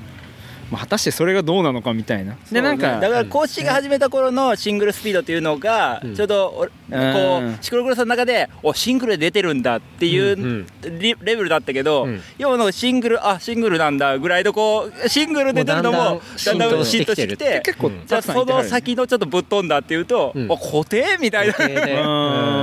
めめっちゃ魅力あるそれ。うん。昨日もカーブのところとかが面白いだろうなと思って、うん。はいはいはいまあ、おまみさんと見てたんだけど、この、やっぱりそのカーブに入る前だからみんなある程度スキッとして、ちょっと落としつつ行くみたいなのが、おい、やばいなと思って。ここでやるんだみたいな。そうそうそう。そう。だからそれがすごい見応えがあって、ううん。まあほ当然他のレースもめちゃめちゃ面白いんだけど、ねうん。そう。やっぱり自分のルーツ的になんかそういうの見て面白かった、なんかあの昨日その3位に入ったのがうん。ヨッシーって彼は BMX のすごいレジェンドのライダーでめちゃくちゃかっこいいうんライディングをするんやけど彼もその固定がすごい好きでうん。乗ってて。でもなんかそのなんやろ漕い出しが疲れるんじゃなくてそのコーナーの手前でうん。バックギアを踏んでうんうん。こうスピード落とさないといけないから、それで足がやられて、うん。でフライオーバーで足がつって、うん。ちゃんと飛び乗れんくてガチャガチャガチャガチャってなって 多分そのレースを落としたんかな分かんないけどなんか。でもそういうあなんかそんな疲れ方もあんのねみたいな、うん。トラッククロスおもろいな。だってシクロクロス出てうん。ふくらはぎつるってあんまなかったはいはいはいはい、はい、でも昨日はもうふくらはぎつっていってえと思いながらやっぱ踏ん張るっていうのが、へー。うん、全然違う筋肉をやっぱ使うっていうか面白そうめちゃくちゃそれ、うん。踏ん張る力がやっぱ使うんだろうね。ふくらはぎ途中がいってーと思いながらでもまあ5周かなやって。5周うんまあ1周2キロなんで5周だと10そうそうそうキロね30分ぐらい？そうね。まあそんなもん。うん、で30分で増しするんや。結構タイトやな。そういやいや足で踏ん張らないといけないからもうん。ういやいやえみんなブレーキはつけて俺はねつけてた。もう、うん。うん。ごめんと思いながらでもちょっとチートするけどと思って、はいはい。大人だからちょっと許して。と思ってでもつけてない人もいるいるいる、ね。うん。いるいるいる。うん。それこそ優勝したねオールシティのジェフとかはもうノーブレーキで走ったでしょ？なんかほんまはあれは普通のシクロクロスのバイクやったのをトラッククロス出るってのどうすんのって聞いたらえ何だっけ？ホイールをひっくり返してそしたらディスクブレーキをつける側うん。の穴にボルトオンで無理やりこぐつけてそうそうそうはあはあえほんならブレーキ使われへんやん。いやそんなもんつけへんよみたいな。そうそういうそう。だからあそういうノリなんやみたいな。片片側がギアディスクブレーキだと片側ギアで片側ディスクのブレーキをつける側にそこにあの無理無理くりというかもう6穴でつけてうん。ひっくり返すっていう、うんうん。まあね固定の時だとこっちにフリーこっちにシングルとか俺はうん。そうできるけど、うん。ディスクブレーキだともうそれそういうブレーキですなんかすごいソリューションやなそれはみたいな、あそうやってできるんやったら俺のチャリも固定にできるの面白そうみたいな。うんうん。まあ、ブレーキを捨てる。ブレーキを捨ててギアをうん。固定ギアをつけるで足つるみたいな。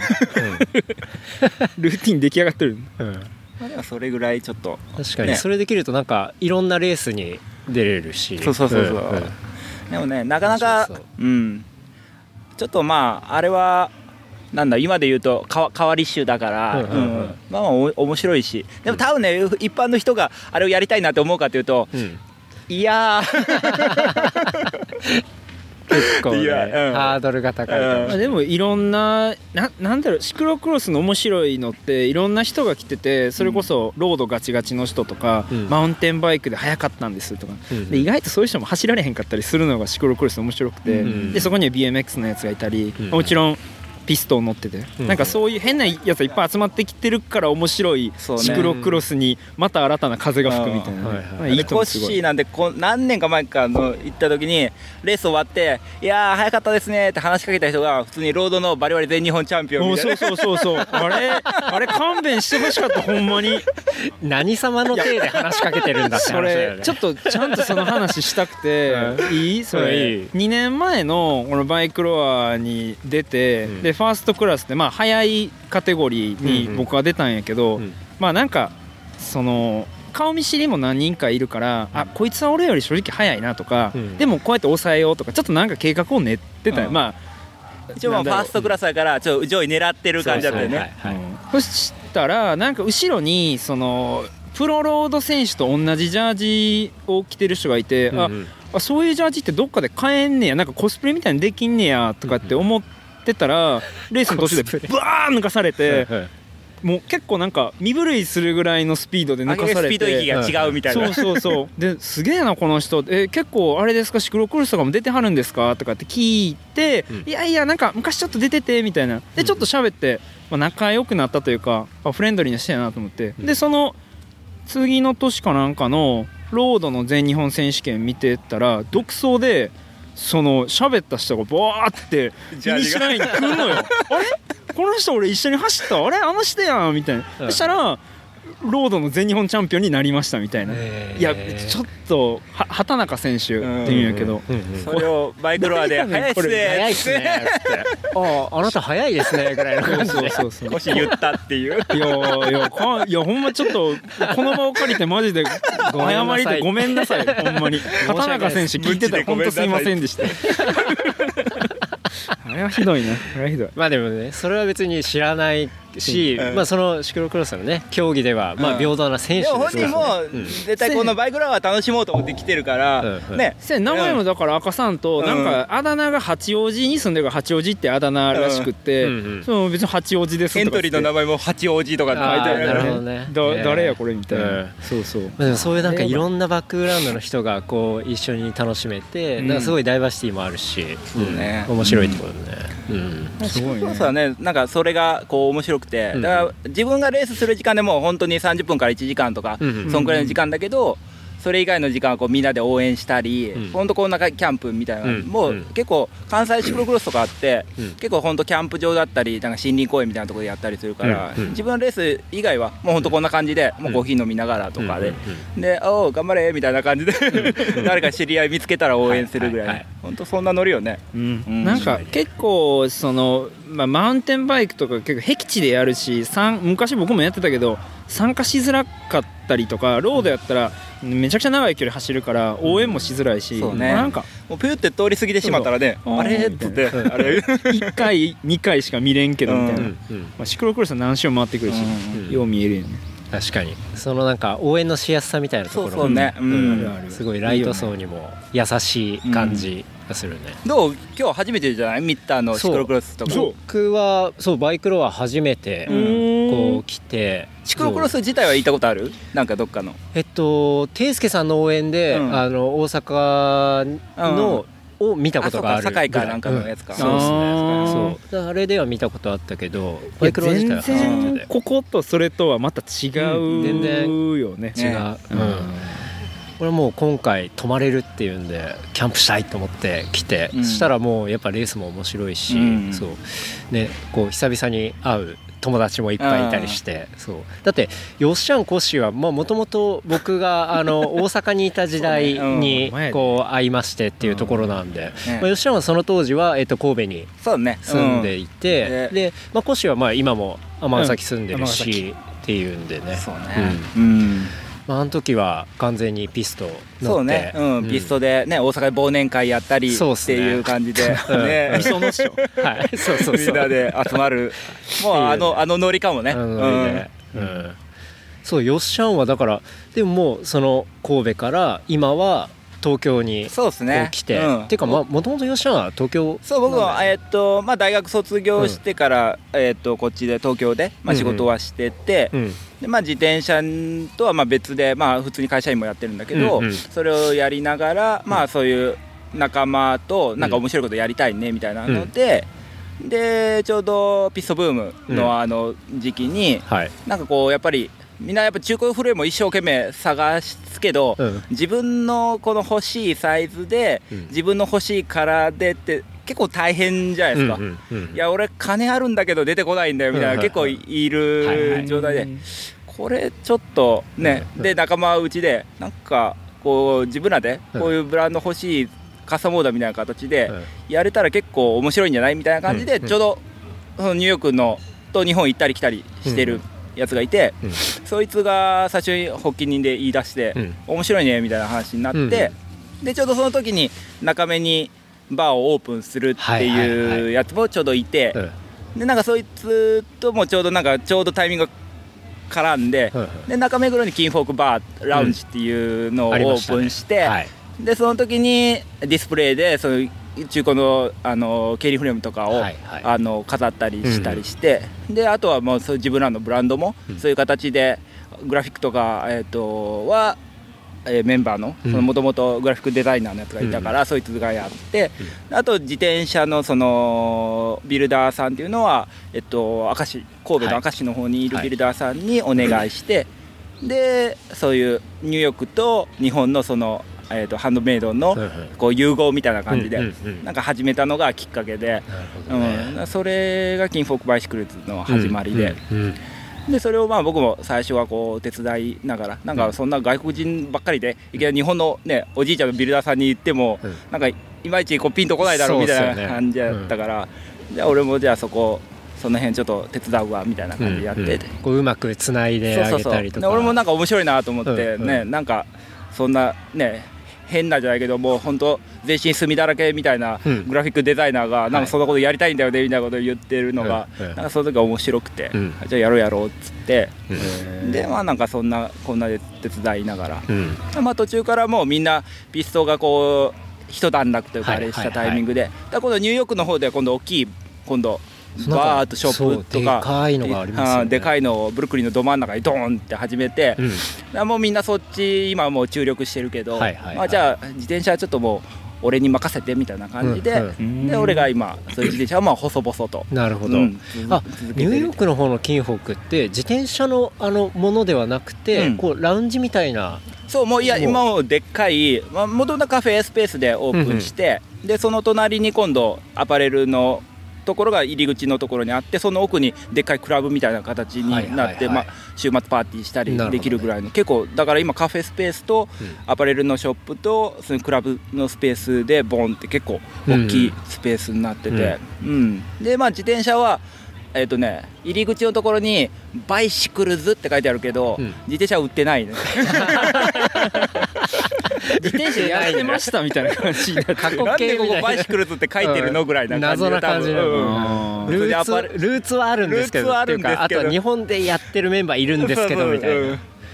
でっかくバイシクルズって書いてるんだけど、うんうん。多分それなんでだろうって思ってる人は多分キンフォークのお客さん多い。なるほどね。多分ねブルックリンのお客さんとかそうだと思うんだけど。なるほど。うん。まあ、じゃあもうそのキンフォークが自転車のブランドであるっていうことを知らないお客さんとかも結構。いやもうもうそっちの方が全然多いと思う。あそんなんなんうん。やすごいな。なるほどね。え俺からしたらもうキンホークってもう自転車のあれだなっていうイメージがだからね結構逆にそそっちから入ってくれてる人はなんかアパレルとかニューヨークでやってるけど、うん。あれなんなんなの？みたいな言われる。そう僕完全にそっち側。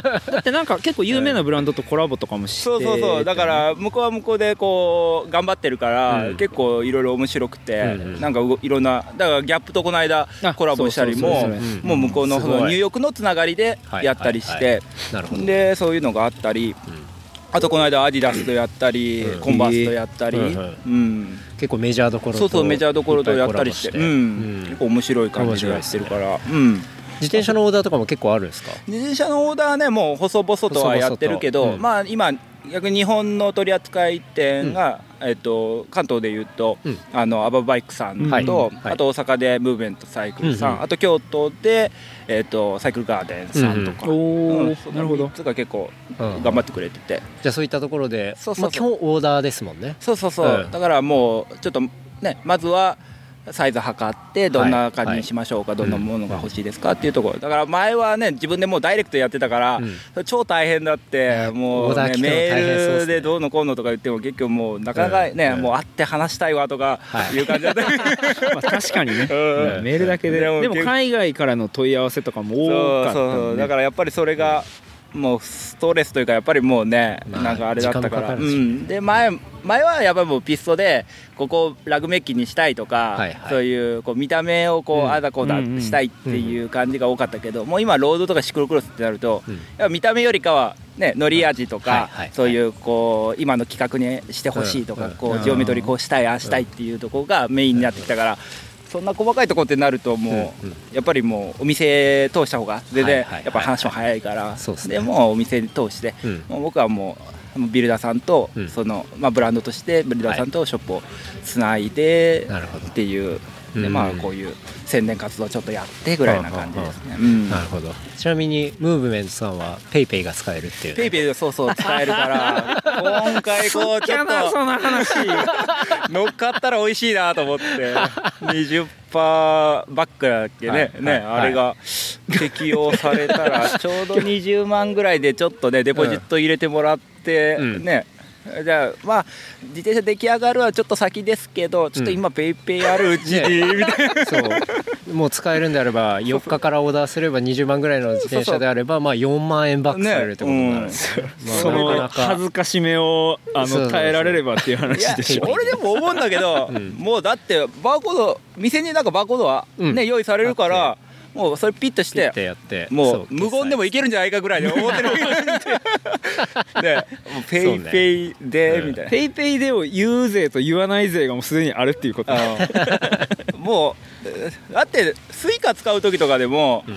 別になんかこう Suica でっていうところもあるけど、うん。まあ、なんなんかこうパッと別にコミュニティの人ももうね見せれば分かるレベルにはなってるから、うん。うん。なんか PayPay でもこう無言でいけんじゃ無ないか言でこうバーコード二次元見せとけば。な 確かにいけるんじゃないかなとは思うけどね、うんうん。店の人もん？って一瞬思うかもしれんけど、うん。あこれ始まったやつだみたいな、ううん。まあただその尼崎、まあ、僕は尼崎に住んでるからやけど尼崎とかそのややローカルなところに行くとその ID とエディの違いがわからないおばちゃんがいや多いコンビニで受付やっててもうその説明が面倒くさいとかもあるけど。あれもなんとかならんかななるほどねうん。俺とかちょっとこう出張先でちょっと地方とか行ったりすると Suica でっていうのはちょっとえってなるから交通系でみたいな。交通系 交通系 ID です。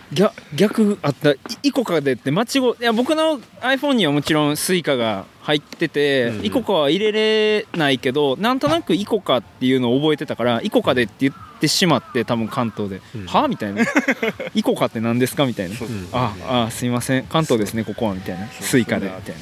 確かに大阪行った時あイコカって言うんだみたいな。なんかそこまでこう大阪弁になってんだと思って。九州とかスゴカとかもね。そうすごか。すごか。九州はすごか。すごか。ね。ってこと？そ うそう。何それ？でえっと名古屋は確か真中。ああなんかいろいろとかそう。沖縄は沖かあそんなんまであるんや沖縄え沖縄って電車走ってんの？えっとモノレールが空港から那覇市内までのやつ。はいはいはいなるほどね。そうそうそうそういやイコカが一番うまいこと言えてると思うけどね。そううん 知らんけどそう。じゃあちょっとままあカードの話はそれぐらいで。そうですね。自転車の話あんな話やったんや。いや、よっしゃん、その、金フォークを、まあ、やってますよっていう話を、僕はちょうど、尼崎に住む前に神戸に住んでいて、うん。で、よっしゃんを紹介してくれた人がいて、OKB って、うん。あのー OKB ね。そう、そう OKB さんって多分この番組でも出てきてる、そう。丸湯さんの回でえー OKB の話も出てきましたけど今はもうミーツでプロの人になってるね。そうお風呂の師匠。そう。そうニューヨーカーの話が出たんで、そう。そうあのーやってますね。OKB OKB もともと知っていてうん。ですごくよくしてくれていてで彼が「僕神戸に引っ越すんですよ」っつったら「あほんねんって面白いやつおるから紹介するわ」みたいな。でそうそう。よっしゃうん、俺もコッシー紹介された時はその神戸でやっぱり最初キングフォークのフレーム売りでやってたけど、うん。やっぱりみんな完成車が欲しいっていうオーダーが結構あって、うんうん。完成車にしようと思ったらやっぱパーツを取れないといけないとかで、確かに。結構ねなんだここれねちゃんとお店じゃないけどちゃんと問屋さんから入れてそれでやったら結構それだけでもね、うん。僕のあの入りが増えるんで、じゃあそれでっていうんで、まあ、神戸にナイスケバイクっていう、うん。まあ、ちっちゃい本当にお店をオープンして、でその時にオープニングとかで、うん。あのそのまあ、そのリムの H プラス3とかを取り扱いもあったんで、OKB もあの来てくれたりした時に、なんか近所に面白いやついるから紹介するわと、はい。いやーなんか水虫の薬の息子でとか言って紹介されて。話長くなる。そうコッシーそうですね。ゴシに水虫の薬やってるところの息子っていう。っていう側面されて。っていう側面もあまあるんですよ。ね。何の間違いもないからまあ。そうなんやけど。いいいい薬で。後で小ノートに貼っといてく貼っださい。貼っときます。F 弦。丸 F 弦。F 弦 F 弦 F 弦すごくない名前覚えてんの。すごい。いやいやよう出てきたなと思って今。ありがとうございます。だから F 弦の話おもろいからホームページ見たら。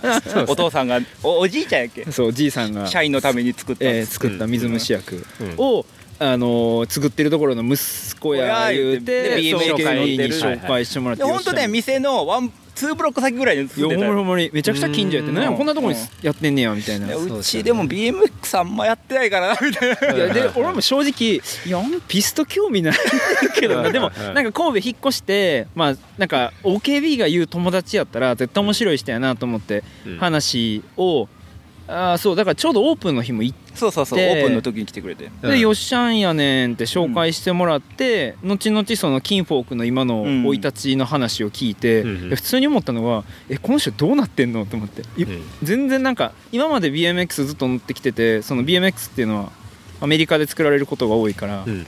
まあ問屋さんが輸入したものをはいはい。僕らが買って乗る、うん。まあ、当たり前の話やけど。うん。じゃなくてなんか自分らで作ろうとしている。そしてなんか知らんけど海外とうまくこう交渉したりとかでもうん日本で作られてて逆輸入してる。ななんやこの人みたいな、うんうん。めちゃくちゃ面白いのよっしゃんと思ってこう刺激を受けたっていうか。そうそう。だから、BMX だけ僕はずっと BMX 乗ってきてて、うん。その BMX 以外の自転車に乗ったのは、まうん。あちょうどよっしゃんに出会ってから。やねんけど、うん。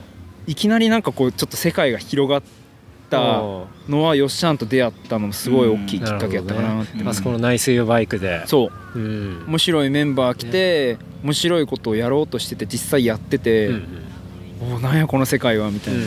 あったよね。ね。だからもう本当あの神戸の近所の人たちはこの人たちは何をやってるんだろうって多分全然分かってはなかったけど そうだいやわかお店の間口も割とこうかなりコンパクトだし、うん。何屋さんなんだみたいなね、うん、そんなこう感じはあったけど。やたら郵便局の人が集会に来るみたいな。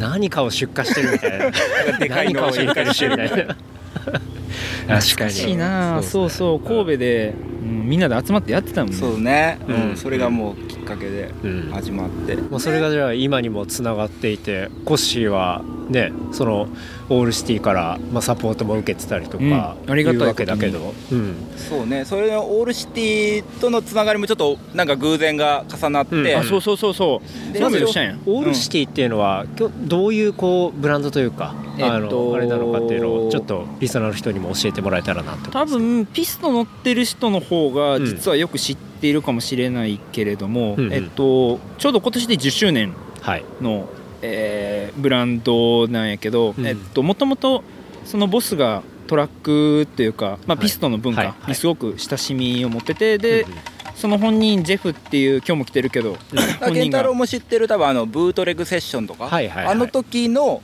連中なんよ、なるほど、うん。で彼がその起こしたブランドがオールシティでで最初はトラックのフレームしか作ってなかったけど、うん。徐々にこういろんな人が、あのーこういう自転車面白いとかっていう,、うんこう広がりを見せていくにつれ、うん。ラインナップも増えて今はシクロクロスとかマウンテンバイクとかもちろんロードもあるけど、はいはい。なんかあんまりその競技競技してなくて、うん。もうちょっとこう文化をすごい大事にしたりとか、うん。まあ、未だにオールシティチャンピオンシップっていう名前の大会を彼ら自分たちで作ったりとか、うん。そういうなんかこう文化育成にすごく、あの力を注いでいるアメリカミネソタのブランドうんうん。なんですけどね。そこの、まあ、ライダーあそうそう。で日本で代理店をやってるところが実は BMX の問屋でもあってん。もともと仲良くてシクロクロス始めようと思うけど何乗ったらいいのっつって最初自分でもちろん買って、うん。でその時に「いやオールシティっていうブランドがかっこいいからいいよ」っつって、うん。でそこにはシングルスピードもあって、ああそれやったらなんか BMX っぽいしいいやんみたいな、うん。で買って乗ってみたら、うん。えらいハマってしまってこれはやばいみたいな。なるほどね。ちゃんとやろうみたいな、うん。だからそこのつなぎのところでもヨッシャンが実はいたりとか。すごいねそれ。オールシティ何年か前その2年前のさっき話した2年前の時に、うん。オールシティその時は腰は自分で買ったオールシティでうん。これのレースに来てたよね、はいはいはい。あ4年前4年前。4年前かそう4年前の、延山でその僕は多分5年ぐらい前にオールシティ自分で買って、うん。うんこれでオールシティっていうブランドがすごいかっこよいから、うん。自分でこうなんか例えば自転車を塗ってみたりとか、はいはい。いい感じでカスタムしたりとかしてたけどブランド自体を好きになって、でうん。そしたら、えーっと4年前にオールシティのメンバーが初めて日本にこうジャパンツアーって形で来てでちょうどその延山シクロクロスっていう有名な大きいうん大会にも来るっていうんで僕もたまたまエントリーしてたから、はい。実際にその人らに会えるなと思ってすごい楽しみにしてたら、うん。実はなぜか、えっと、ヨッシャンの友達のアメリカ人の人が、あのそのオールシーの人たちに、日本に行くんやったらヨッシャンアキラうんアキラを探せっつって言われてたらしくって。でウォーリーを探せみたいな。そうそうそう。まあ彼を当てにするといいよみたいな。でなんかオールシーのメンバーはそのヨッシャンを延山で探し当ててああみたいな感じで、で俺もそのアメリカの連中から、うん。なんかこのオールシーのジェフっていうのが行くからうんうん「あけどよろしくね」っていうのがメールが来てて、でまあ俺の友達はちょうどオールシー乗ってるから、うんうん。まあちょちょうど多分紹介したら喜ぶと思うから、うん。はいはい。まあそれでなんかアレンジするよみたいな話をしてて、うんうん。ただ実際にオールシティのその延山ではい。あまあ初めましてみたいな感じだった。ほう。ただちょうどコシはその時結構上位かなんかで家ってうん、なんか多分 C2 まあそそれなりに上のカテゴリーでいい感じやったと思う、うん。なるほどね。でジェフ自身もそれに延山に出て、うん。表彰台に乗ってあそうそうそうでねなんか結構盛り上がる感じだって、でなんかこうなんかオールシティ日本でもっとこう盛り上がると面白いねみたいな話をしてたら、うんうんたらその後なんかコシが実はとか言って なんか今回。ヨッシャンあその時にでえっとヨッシャンにジェフを紹介してもらって延山で、うんうん。でうんジェフだよみたいな。あ僕はコッシーって言うよみたいな、うん。でオールシティあなたたちの作った自転車すごい気に入ってて乗ってるよとかすごい喜んでくれて、うん。でなんかいろいろ話していくうちになんかこの人バックボーンはその人マウンテンバイクジェフはマウンテンバイうんうん。クバックボーンがあって、で僕も BMX があったりとかなんかこう彼が個人的にやってるインスタグラムとか見てると、うん。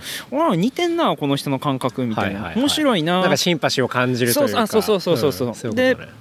それで、うん。なんかでも自分もすごいこのブランドが好きやし、うんうん。で競技レベルも上がっていったから、うん。なんかできるんじゃないかなと思って、はいはい。日本の問屋に、うん。えっと、伝えたらサポートしてくれるっていう話にうんうんほうほうほう。うまくなっなてるほどねそう。で今に至るんやけど、うん。ジェフはそのその後、まあ今回も含めて2回日本に来てて、うんうん。あ会うたびにやっぱすげえそのシンパシーをうん。強く感じててなんか本当に自分もその競技者として進歩していくのはもうオールシティと一緒にこうん。うなんか成長していってるなっていう感じはなるほどね。あったりとか、うん。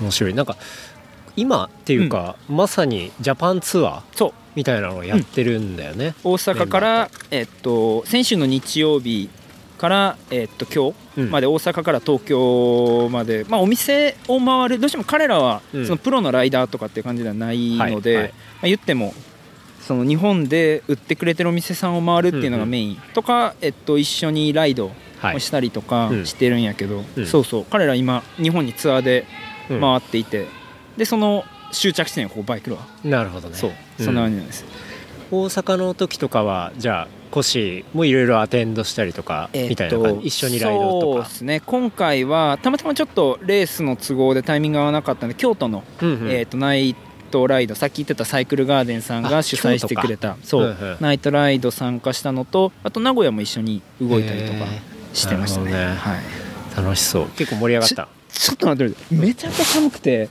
あマジで？そう。体がめちゃくちゃ冷えてずっとガタガタちょっと。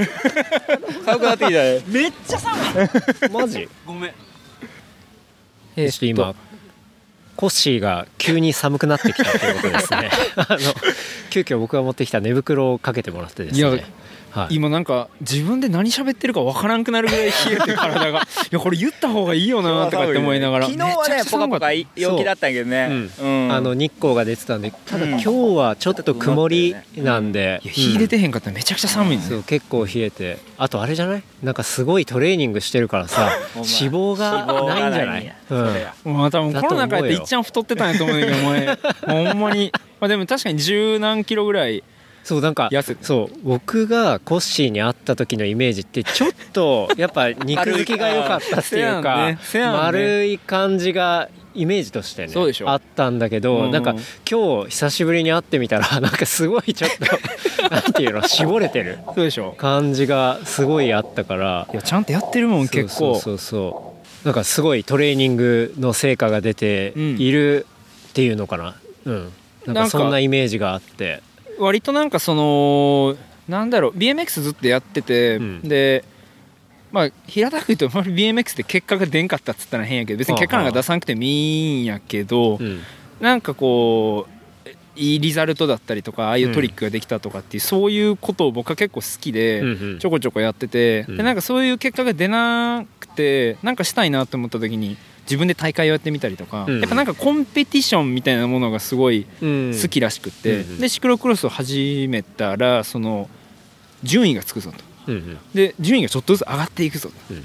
それでなんかこうじゃあどうしたらいいかってトレーニングをしっかりしてとか、はいすごい今自転車の自転車って流行ってるんでトレーニング読本みたいなのがいっぱい出てて、そういうのを読んで日々仕事終わってからせっせとやってますね、ちょっとその副作用がちょっと今脂肪がなくてそうですね。触れているっていう。えふれ全然2人寒くなさそうよ俺ね。全然平気。いやいやでしょ？なんで俺だけこんな寒いんやろなって おかしいなって。思ってい俺らはもう余裕いやマジで寒かった今、うん。いやもう寝袋すいません。筋肉筋肉大事。生存するにはあの脂肪が大事ってことだよね、大事。で来週が全日本選手権があって、うんうん。そうね実は出るんやけど、うん。それに向けてちょっと今マジで減量をしてて、うん。あんま食ってないっていうのもあるから、なそういうのもあるそれも絶対ある。分ねからんけど。トレーニングはまあ本読んだりして、うんうん。具体的には結構どういうことをやったりするの？もう外を走るっていうこと、俺ねもうなんかそう外を走るって思うよねって感じなんやけど、うん。その社会人やってるとどうしても朝早く仕事に行って、うん。で夜僕大体帰ってくるのが7時過ぎるぐらいとかなんやけど、うん。でえっとまず朝にトレーニングをうんするのね。1時間ぐらいとかだけやけど、まあ、あんまり追い込まないけどなんでそれがしたいから5時半ぐらいとかには起きていや自転車に乗って。マジマジだ。でそれもガ時間がないからどうしても外に出ると着替えたりとかもろもろのことがあるからうん。うん。面倒くさいから室内ローラーって家にローラー台置いてうん。せっせとやんねんけどうん。これで家7時過ぎぐらいに帰ってきてからここからちゃんとその真剣に追い込むトレーニングをするんやけどそれも朝夜の7時ぐらいに帰ってきてってこと、ね、そうそう、んん。5時半に起きるってことは、うん。まあ10時過ぎには寝たいのね、うんうん。もうす3時間しかない中うん3時間でトレーニングして風呂入ってうん。飯作って飯食って寝るみたいな感じになっちゃうからそれもまあ室内ローラーで決められたワットをはい。なるべく無駄がないようにやるみたいな。うんうん、ワットっていうのは多分聞き慣れない人いるかもしれないですけど、要はその回す強強さっていうかあそういう感じかな。あのスピードメーターとかっつったらうん。大体ホイールの回転数とかうんうん。で測るんやけどそうじゃなくてクランクそのものにペダルを回すところにあの測定器がついていて、うんうん。でそれが毎秒今200ワットですみたいなのをお知らせしてくれるだからものすごい分かりやすく言うと、はい。あのママチャリの前にうん。昔、えっと、ライトがついてたと思うんだけどあれがまあ自転車のホイールについててでそれをつけるとこうペダルがまあ重くなるじゃないですか。で焦げ焦げれば焦ぐほどあまあ明るくなると、うん。だからそれをワット換算してそうそうそう。強さを見ているっていうでもまあ、うん。結構近しいものはまあそういうあると思う、ワット計算の仕方で言うと合うかもしれんね、うん。そういうことなんやと思う多分。まあダイナモ。的な。そうそうそうダイナモは計算して、うんまあそれ今はなんかコンピューターとかでうんうんやってるんやと思うけど、なるほど。じゃあ基本室内トレーニングっていうこと、そうなんですよ。なんか自転車乗るのが好きでうん。やってんのに、外で乗ってないしお前は何をしてるんやみたいな感じ よく分からへんねんやけど、まあ、今の生活スタイルでうん。ちゃんとシクロクロスをまあトップレベルって自分で言うのもちょっとなんやけど、うん。まあそれなりのカテゴリーで走ろうと思うと、うん。時間の制約の方が自分にとっては今結構難しくてなるほどね。まあ、まあ割と。そうか日中はちゃんとこうまた別で働いてるわけだもんね。水虫のね。水虫の方ではないんやけど別に。日中働いてるのはえっ、と、こう車屋さん。車屋さんをやってます、うん。で整備工場でえっとまあ僕が別に整備するわけじゃないんやけど、はいはい。整備工場を運営していて、うん。でそれがまあ結構朝早くから、うん。やっぱり車取りに来る人って仕事終わってから来るから遅くまでどうしても開けなはいといけないし、うんまあ、そんなことで帰ってくるのがなんかまあ遅いしみたいな。でもその限られた時間の中でどれだけこうクオリティ上げたりするかみたいなところに結構注力していくともう室内でひたすら回すみたいな。感じになって。効率よくすごい、ね、効率よくになっちゃうよね、ん。そういうのが多分好きなんやと思う、うん、ででももなんか腰はまだうん。週末マウンテンバイク乗ったりまだしてる方よね。あまだうん。あそっかに週末人間らしいね感じにはなるべまあくすあれるように。してるはやっぱ自由を感じる？こうまあ全然正反対やろもう家でローラーを踏んでる。そうよね、うん。まあなんか、まあ、今のシーズン今シクロクロスのシーズンでうん。10月から2月3月ぐらいまで、まあ、うん。レースをやってるんやけれども、うん。そうじゃないオフシーズンって言われる夏は、うん。まあ、とにかく日中あ平日はトレーニングちゃんとして週末は好きなことをしたいから、まあ、また自転車乗んねんけど、うん。まあ、それもマウンテンバイクとか、うん。なるべくそのなんかフリーにう気持ちよく乗れることをしてるかな。ん、なるほどね、うんうん。なんかこう俺の素人的なイメージでいくとローラー踏んでるだけだと当然コースを走んなきゃいけないから本番では、うんうん。なんか体の使い方とか、はいはいはい。なんかそういうところのトレーニングっていうのは一体どこでやってんのかなっていうのはなんかすごい疑問なんだけど。えーっとね。それあれかもともと BMX でつ培われてるから 正直そこはあるのかな正もとも直ねとなんか結構それはすごいシクロクロスの中ではうん。話題、うんまあ、トピックによくなって、テクニックの練習とはどうやってやるのやみたいな話があってでそれ結構うんちく語りたいのたくさんあってブログにいっぱいそういうことを書いたりもするんやけど、う。ん実際問題僕がなんでそういう自転車扱えるかっつったら BMX 死ぬほど乗ってたからなるほどね。20年乗ってるので BMX に、うん。うんうんそこのフィジカルのバックグラウンドがしっかりやっぱある程度あるうん。やっぱなんか、うん、ああいうのはちゃんと繰り返しやらないとできないことやし、うん。うんそう1日2日ではできないけど、うん。まあ、おやってきたんでそこはあんまり何も正直してないかな。なるほどね、うんうん。うん。まあ、でもその20年乗ってたやつが、まあ、今にもつながっていてそうそう。っていうのはすごいやっぱ続けるのって大事ですねっていう、面白いですよね。ね。そうそういう感じがあるかな。うんうん。うん。なるほどね。なんかそのちょっと別で仕事もしててって話が出たからあれなんですけど、まあ、よっしゃも当然会社員としてね働いていて、でそれは、えっと神戸にいた時と、まあ、同じ会社で東京に来てっていう。まあまあいいろいろあってもともとはその神戸の会社というか、うん。神戸だけの会社だったんだけど、うんうん。それがまあ他のあの会社グループ会社というか、うんうんうん。それぞれ長崎とか広島とかはいはい。横浜とかそれぞれあって、うんそれがまあバラバラであるよりうんうん。一個になった方が大きい仕事できるねっていうので一つの会社になってで途中でまあ関西支社みたいな形になったんだけど、はい。まあ、その関西支社になったら今度まあもちろん本社が品川にないったわけで、うんでそんだったらじゃあなんかまあ東京にお前もともといたんだったらうん。みたいな話になって、東京に戻って転勤転勤の事例になるんですかね。うん。うんうんうん。なるほど。なんか吉田向こうに行った時はこうもともと徳島うん。ですよね吉ちゃん。だからなんか徳島に住もうかなみたいな話とかもなんかちょっとしてたような気がしたんだよね。本当にもう、その事例が出る前までは徳島にもう帰る準備をいろいろしててはいはいはい。でなんかこう物件とかも、やっぱ田舎だからいろいろ空き家があったりへで、でなんか面白いこう南の方に徳島って結構サーフスポットで、もう本当いい波が来るようなところ、うんうん。結構世界大会やるようないいとこがあったりしへて、ーで関西圏から結構そのサーフィンの人がいっぱい行ったりもう本当関東からでも行くぐらいいいとこで、でもしねで全く知らない場所でもなくて徳島なんでもう高校まではずっといたところだし、で徳島はなんかなんかね20代の頃は帰りたい思わなかったけど、うん。なんか30代ぐらいになってきて、うん。なんか徐々にこう帰ってもなんか田舎も面白そうだなみたいな、うん。うん今はねなってるから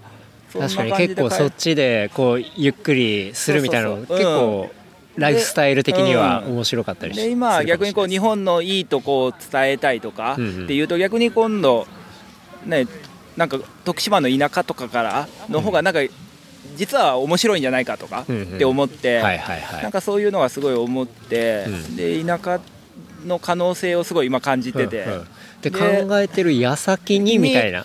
来月から東京行ってみたいな言われて ちょちょちょってやって。マジか。みたいな。で物件ずっと探してたのそうそう。に東京にいきなり行くっていうからえ何事やとか。そうそう。だから上司とも「いや 実は」っつって、うん。あのーもう地元にちょっと帰ろうかと思ってたんでって言ったら、たらじゃあその辞めて帰るか、はいはい。東京行くかうんの究極の選択みたいになって、でやっぱもうそれで結婚もしたし、うんうん。でまあじその徳島で仕事もちょっとなんか地方のなんかそういう支援みたいな。うん支援みたいなのがあって推進委員みたいなのがあって、結構ありますよね。あの割とローカルのところだとやっぱこう地方の方で働いてほしいから行政がうん。こうお金を出してくれるみたいな。うんそれも面接受けてもう内定もらってたよ。えお。そこまで話進んでたんああやなるほど。でそれ,、はい。それってでも、うん。月15万。はい。で、うん。まあやまあ空き家とかが住むとこぐらいはうん。町が用意しますと、はいはい。で15万ですと、はいで塩さん奥さんに、はい。ちょ15万になるけどうん。いいかなっつったら厳しただちょっと嫌ですね。まあそらせやわな。なんか急に外国人みたいな。ちょっと嫌ですね。みたいな そういう感じで。あじゃあちょっとまあまだうん。ですよね東京も東京行こうかっつってまあまあちょっまあまだまあまあ今38だから、まあまあ、うん。あと東京でオリンピックも、まあ、はい2022年オリンピックとかあるし、まあ、今から東京がどうなっていくかを目の当たりにするのも、うんうんまあいいかなみたいうんな本当そうこう理由付けして、うん。理由付けして。こう自分への納得ですね。だって本人は徳島帰る気満々でそこまでやってないからうん。えーってなるよね。田舎がとか思ってて。うん。けどまあ、うん。そんな感じでまあまあまあ2年、うん。2年3年まあもうちょっと東京。はい。まあ、またね自分が20代の時いた東京とまた今また30代後半で来た東京、そうですね。まあちょっと全然違うちょっと離れててあっ感じだしという間にうん。変わってますもんね。まあ逆に20代の時は東京にいて、うん。逆に人がいるところに遊びに行くのは楽しかったけど、うんうん。今逆に人がいないようなところにうん。こう遊びにい行きたいなと思う、うんうん。まあだから本当にね葉山のあっちの別荘の方とか軽井,、はい。沢とかも実は行ったことなくて、うん。なんかあっちの方とかも、うん。まあ、行ってみたいなと。いろいろ。そそれこそねこんなキャンプとかうん。も関東近辺で楽しんだりしたら、まあ、また面白いかなとか思って。確かに。こことかアクセスはね案外まあ都内から行ったら1時間ちょいとかで来れちゃうところではあったりするから。やっぱでも東京はねすごいなって思う。ねまあ自分がやっぱ金宝を始めたきっかけになったのもやっぱ東京でのそのうん。出会いっていう、うん。そういう面白いことをやろうって考えてたやつがうん。東京にとニューヨークを行ったり来たりしてたから、やっぱそういういろんな面白い話っていうのは東京にもやっぱいっぱいあるのかなっていうのがそうですね。まあそうういう面白い話に出会いやすいっていうのはそうねうん。うん。なんかその結構東京の魅力なんかそんなところに僕はあるのかなっていうのちょっとは思ってたり知り合いの知り合いはなんかか面白いことやってたりで、だから東京来てもやっぱりなんかこうね金フォークとかであなんか昔なんか僕問い合わせしたことありますみたいなことを言われておおあそうですかみたいな話になったり なんか本当にねなんか面白いことをやうん。考えてる人がやっぱ多いから、ねこっちからこう田舎の情報を見ながらなんかどっかのタイミングでグッとそのタイミングがまた合えば、会えばね。うん、行きたいなとは思うんですけどね。うん。なんかねあの家探しもすごい大変だったみたいでね。ああそうなんですよ。もう東京安安定の大変ささ。びっくりするよ本当なんか、え？あれ何の時やったっけ？なんか東京にあマリーさんの時や結構想像絶する話やなとか思って。まさに俺も同じ経験をして。そうなんや。俺も最初なんか探す時に、うん。でバーも昔中目にあったりした。で中目もうんいい,、いい街だから中目にしようかなと思って。でちょうど自分のなんか公園の隣でいい感じのペットカーのところを見つけて、よしよしと思って、で問い合わせしたりしてたらその、まあ、まだ今月はいるんでその来月今月いっぱいで契約切れるんで来月の頭からあの内見可能ですって言って、うんうんで内見予約してたその日に行きますっつって。たらなんかその 2, 2日前ぐらいにいや実は決まっちゃいました なんかその話やっぱり聞いたぞ。めちゃくちゃデジャブやなデジャブでしょ。そうそういう感じうな。んんそうなんや、うんえ内見予約してたましたよねみたいな。そうですけどみたいな。決まっちゃいましたって、うん。ゲそう。内見前に決まってしまった被害者の会ができるぐらいー 東京で決めるときはそれ覚悟ぐらいでいい物件は行った方がいいですよ、へーそう。そういう感じでありますけどね。ねえ。うん。すごいね。だってでもまあ言うても尼崎って兵庫県で大阪までうん。まあ電車に20分とか。うんうん。すごいいい場所なんやけどうん空き家あるもんね普通に。いやだから東京も空き家はあるんよ。うん。ただそのいい条件でっていうとやっぱもう競争率がバーンと増えるから。まあ、特に、まあ、うちもそうだけどその犬を飼っていて賃貸で探すってなるともう全体の数から急に10分の1ぐらいになるから競争率がものすごいんだよね。なるほどね。うん。大変なそれ。大変ですよ、まあなんか僕がやっぱ実家で商売をしてるんで、うん。なかなかその尼崎を出てっていうことはまあすぐすぐはないかなと思うけど、うんうん。よりないなって思う話ではある 怖いなみたいな。東京の洗礼をまず最初に受けるところうん。行く前にね。ううん。じゃあちょっと時間がそろそろ来ておりますがじゃあ最後のトピックスはちょっとコシンにその F 弦の話を聞きたいですかね マジか。うん。いいっすよこれ。まあ別に俺の話ではないけどあるけど、うん。まああのそううちの実家はえーっともうすぐ多分70年目のはい。自動車整備工場なんですよね、はいはい。これで兵庫県尼崎市でやってて、うん。まあ、主に小型普通自動車の車検と、大型トラックの車検とかを、まあ、車検整備やってたりとかするんですけど、なんかすごい変な工場で、横長の敷地のど真ん中に、えー製薬会社がボーンって入ってて。敷地の中に製薬会社があるそうそうそうそう。すごいね。そのマトリョーシカみたいな感じ。が塗料しかないあほんまに、まあ、長方形の会社の中に長方形の、はい。まあ、製薬会社が入っていて、でそこで、えー何を作ってるっつったら水虫薬はいはいはい。製造しております。ほうそれはさっき従業員のためって言ってたけあどー。それはなんかそういうどういうこと、えっとね従業員のためっていうの？あのーもともとまあうちの会社じいさんが起こした会社で、うん。それこそ自転車屋さんからスタートしたようなほ自転車操業はいはないんですが、でえっと、まあ、整備工場車の整備工場としてある程度運用していた途中に、まあ、やっぱこれだけではこのご時世食っていかれへんやろうとかってじいさんがはいはい。突然何を思ったんか、うん。あのーこれからは薬やみたいな感じで薬の開発をしだしてへこれでなんか水あの整備工場ってどうしてもあの安全靴を履くから。安全靴をはい履くんで、夏とすげええ蒸れていま、未だにすごい水虫の人多分今言わないけど、うん。多くてでそれを直してあげたいみたいなことを突然言って。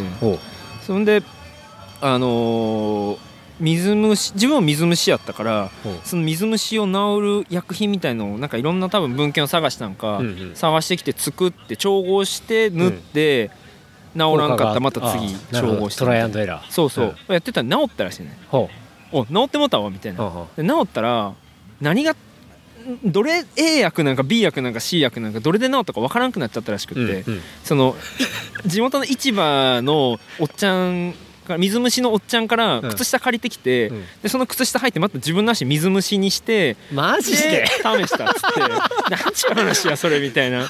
自分のじいさんながらすげえなそれみたいな。っていうかその水虫の人集めてそれぞれの薬使ってもらえばねできるけどまた自分に菌移すんだ。そうそう。自分で試すっていうのが まあ確かにうちの整備工場見ても、うん。なんかすげえ古ぼけたこう食堂とかなんやけど、はいはいそれもなんかじいさんが昔自分でこしらえた作ったうん。溶接して、うん。なんか自分らで全部作るっていうのがやっぱあの世代の人たちの、へまあ、普通やったらしくって。何でも自分で作ってたから水虫薬も自分らで作りましょうみたいな。DIY のちょっそうと DIY で水虫薬作りましたみたいな、パンクカルチャーを感じパンクるカルチャーを感じるよね。それはも なるほどね。でも愛がある話を思ったけどね、なんか従業員のために。すごい。なんか越のそう大家のホームページを見たら、うん。そう書いてあるあって、うんうん。そのねあのうちのじ先代が、はいはい。その従業員が水虫で悩んでるのを、はいはいはい先代はちょっとあの直してやろうっつってっていううん。自分の体を使ってあれかウェブサイトはちょっと美談になってるんか、うんうん確かにね。う まあでも同じような話が書いてあんねんけどでその水虫薬をまあできてもうたんで,、うん。で作ってちゃんとそのパッケージ化して、はいはいはい。でそこにはまあ大学の教授にあの協力してもらってなんかうんうん。こう薬事法を通したりとかっていうのがあったんやけど、結局その水虫薬のおかげで、うん。えっとまあ、うちの今は父が社長うんうん。ではあるんやけどうちの父の世代で僕の世代もうん。今はすごくまあありがたいことにね、売れていて、だからこんだけいろんな多分ね技術は進んでもそうおじいちゃんが開発したやつが、やっぱまあ下の世代、ねさらにその下の世代まで、ねやっぱりその脈々と、ねうん、き効き目がちゃんと実証されてるから、はい。多分ねまだ売れ続けてるっていうのが、それもなんか黒い古ぼけた瓶に入ってあるのを、うん。あの一緒についてあるハケで、うん。こうちゃっちゃってつけて足に塗ってふーってこうアルコール成分があるのでアルコールふーって飛ばして直してくださいみたいなすげえオールドスクールな、えオールドスクールな薬をもう今でも変わってなくそう。てってことをずーっとうちのだから整備工場のど、まあ、真ん中に入ってる工場でガーって製造してて、うちからまあ卸したりとか、うん。まあ、売ったりしてるっていう感じ。今整備工場にあのあれでしょ？かカンカンが置いてあるんでしょ？あのカンカン。社員がつける。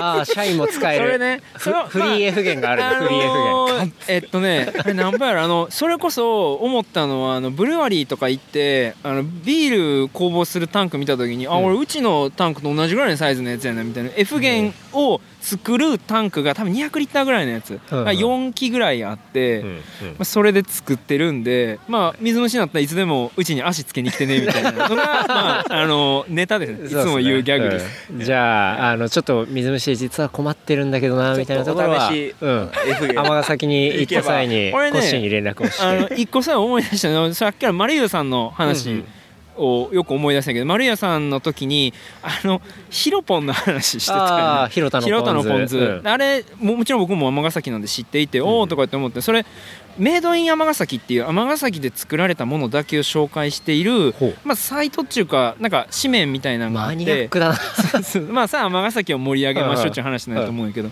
でそこにううちの F 弦と、うん。あの広田のポン酢 AKA ヒロポンがうん。並んでるのよね、だからあこれ知ってるわとかって思ってい。まあ、うん。そういうつながりも若干ありつつだったりします。いいね。F 弦のそのパッケージは結構じゃあオールドスクールな感じなんだ。まあなんかそれこそマジであのリアルヒロポンのパッケージと多分なんかこう イメージ遜色ないぐらいの。いいね。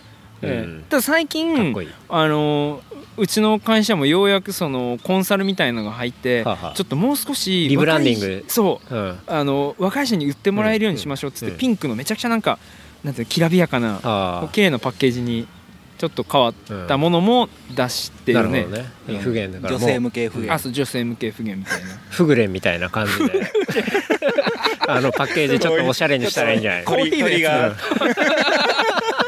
鳥が羽ばたくなんかね。化粧品みたいな感じになっとった。そう鳥鳥が羽ばたいてんだけどなんか足気にしてるみたいな。それやばいな、ん。それいいね。なんかそのパッケージも考えたら面白そうだけどね。うんぜひその次のタイミングでは健太郎さんにうん。F 弦。F 弦を リブランドしてもらってで衝動とは今回うん。F 弦。F 弦。もちろん あの小ノートレプリカント .fm にですねね。あの F 弦のリンクも貼らせていただきますんではい。はい。もうリアルなね。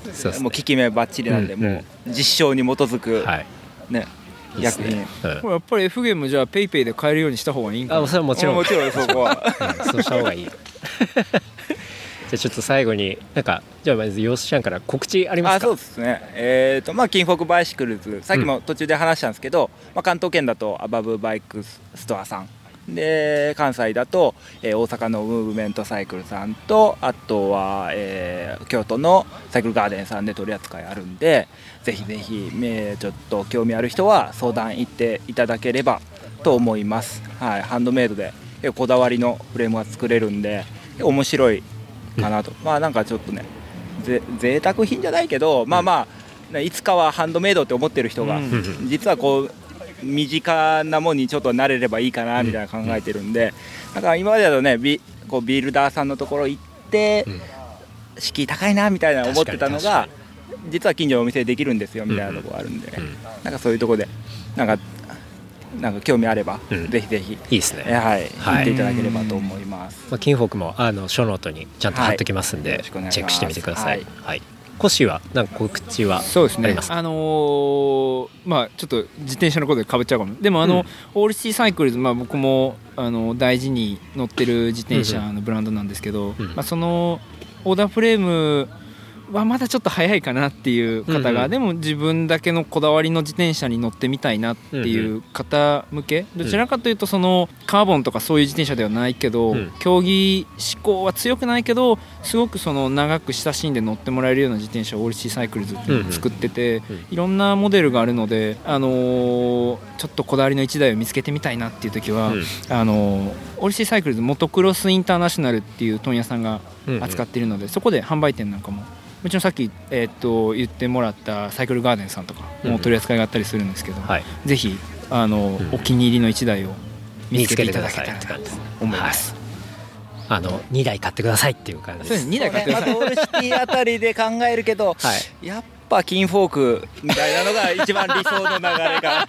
まあでもそれは実際言ってたよね。うん。まあまあでもそういう流れもある。オルシ乗ってて、うん。うん金フォークっていう人も絶対いてると思うし、まあ、逆はそんなあれかもしれないけど、実際に結構僕 LA と結構つながってて、うん。うん LA で行ったりするシーンを見ると、うん。うんやっぱ1台目はこだわりとか自分のこだわりのロードとかは持ってるけど、今度シクロをやりたいんだよねっていう時に、はいはい。うん。そこまででも金かけたくないけどった時にみんな大体オールシティ組んだり、ねうん、あとは街乗り、うん。タウニーなあのちょっとカゴついたり、うんこう街乗りでやってるモデルとかも結構オールシティいいの出てたりするんで、うん。そうなるとね逆に街乗りで使いたいだったら、はい。カスタムオーダーっていうよりかは逆にちょうどそういうブランドオールシぐらいのブランドがちょうどハマってでちょうど今の感じのトレンドでうんうん。ちゃんとバーンといいの出すんでうん。その辺でちょうどねなんかいい感じこだわりの一台とん。なんかななんか結構ラフにデイリーな。デイリーな。でいいねエリック・コストンうん。スケーター、うん彼もオールシティの自転車を組んでくれてそうそう。だから僕はちょうど LA に遊びに行ってた時に、一緒に乗ってたそうライド、ショップのライドで行ったら「おいエリック・コストン来てるよ」と思って。おおすげえと思って「えワッツアップ」みたいな感じでエリックコストンと一緒にねうん。自転車乗る。いやしながらメール来てこれコストンのチャリでとか。何言ってんのかなみたいな。エリック・コストンがでその時はあのサンタクルーズでいいカーボンのサンタクルーズで来てて、うんうんはい。でそのライド終わった後店に帰ってきたらただちょうどオールシティのそのニューちょうど新しいゴリラだっけ、うんゴリラモンスがうん。出るよっていう話でちょうどエリックソンがこうハンドルどうしようかみたいな、はいはい。まあ街乗りだったらこれがいいねみたいな話をうん。ちょうどショップで、はいあの知ってて、うん。でコッシーに「なんかエリック・コストンも今度あのオールシティに乗るみたいよ」みたいなの言ったら全然そそれがいまいち分かっなんか伝わってなかったよね。でどういうこと？えエリック・コストンってあのエリック・コストンでしょみたいな あ。りえへんっしょみたいなそもそも会えるもんじゃないっしょみたいな、はいはいはいそう。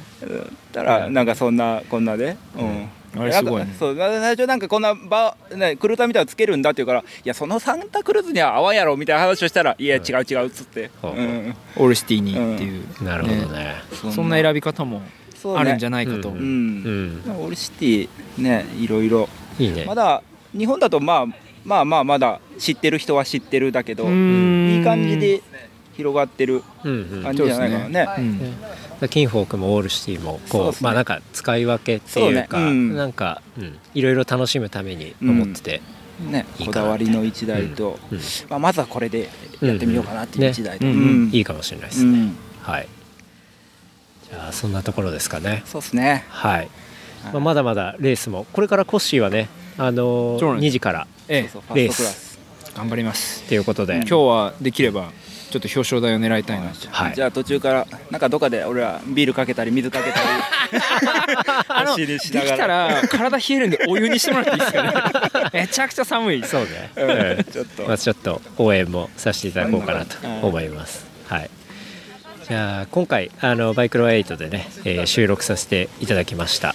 で、えーまあねあの全然公式の番組ではないんでね、あの副音声的な感じであの 皆さんお楽しみいただけたかなと思います。あのゲストの方もあの皆さんありがとうございました。はい。じゃあ最後ちょっと事務連絡だけさせていただきます、えー番組の感想フィードバックは「ハッシュタグレプリカント FM」「ハッシュタグレプリカント FM」またはメールアドレスレプリカント FM アットマーク Gmail.com えーレプリカント FM アットマーク Gmail.com までいただければと思います。あと番組のエピエピソード面白かったら、えーまあ、ポッドキャストアプリなどから、えーいいね、まあ、ライクなどなどいただけるとありがたいです。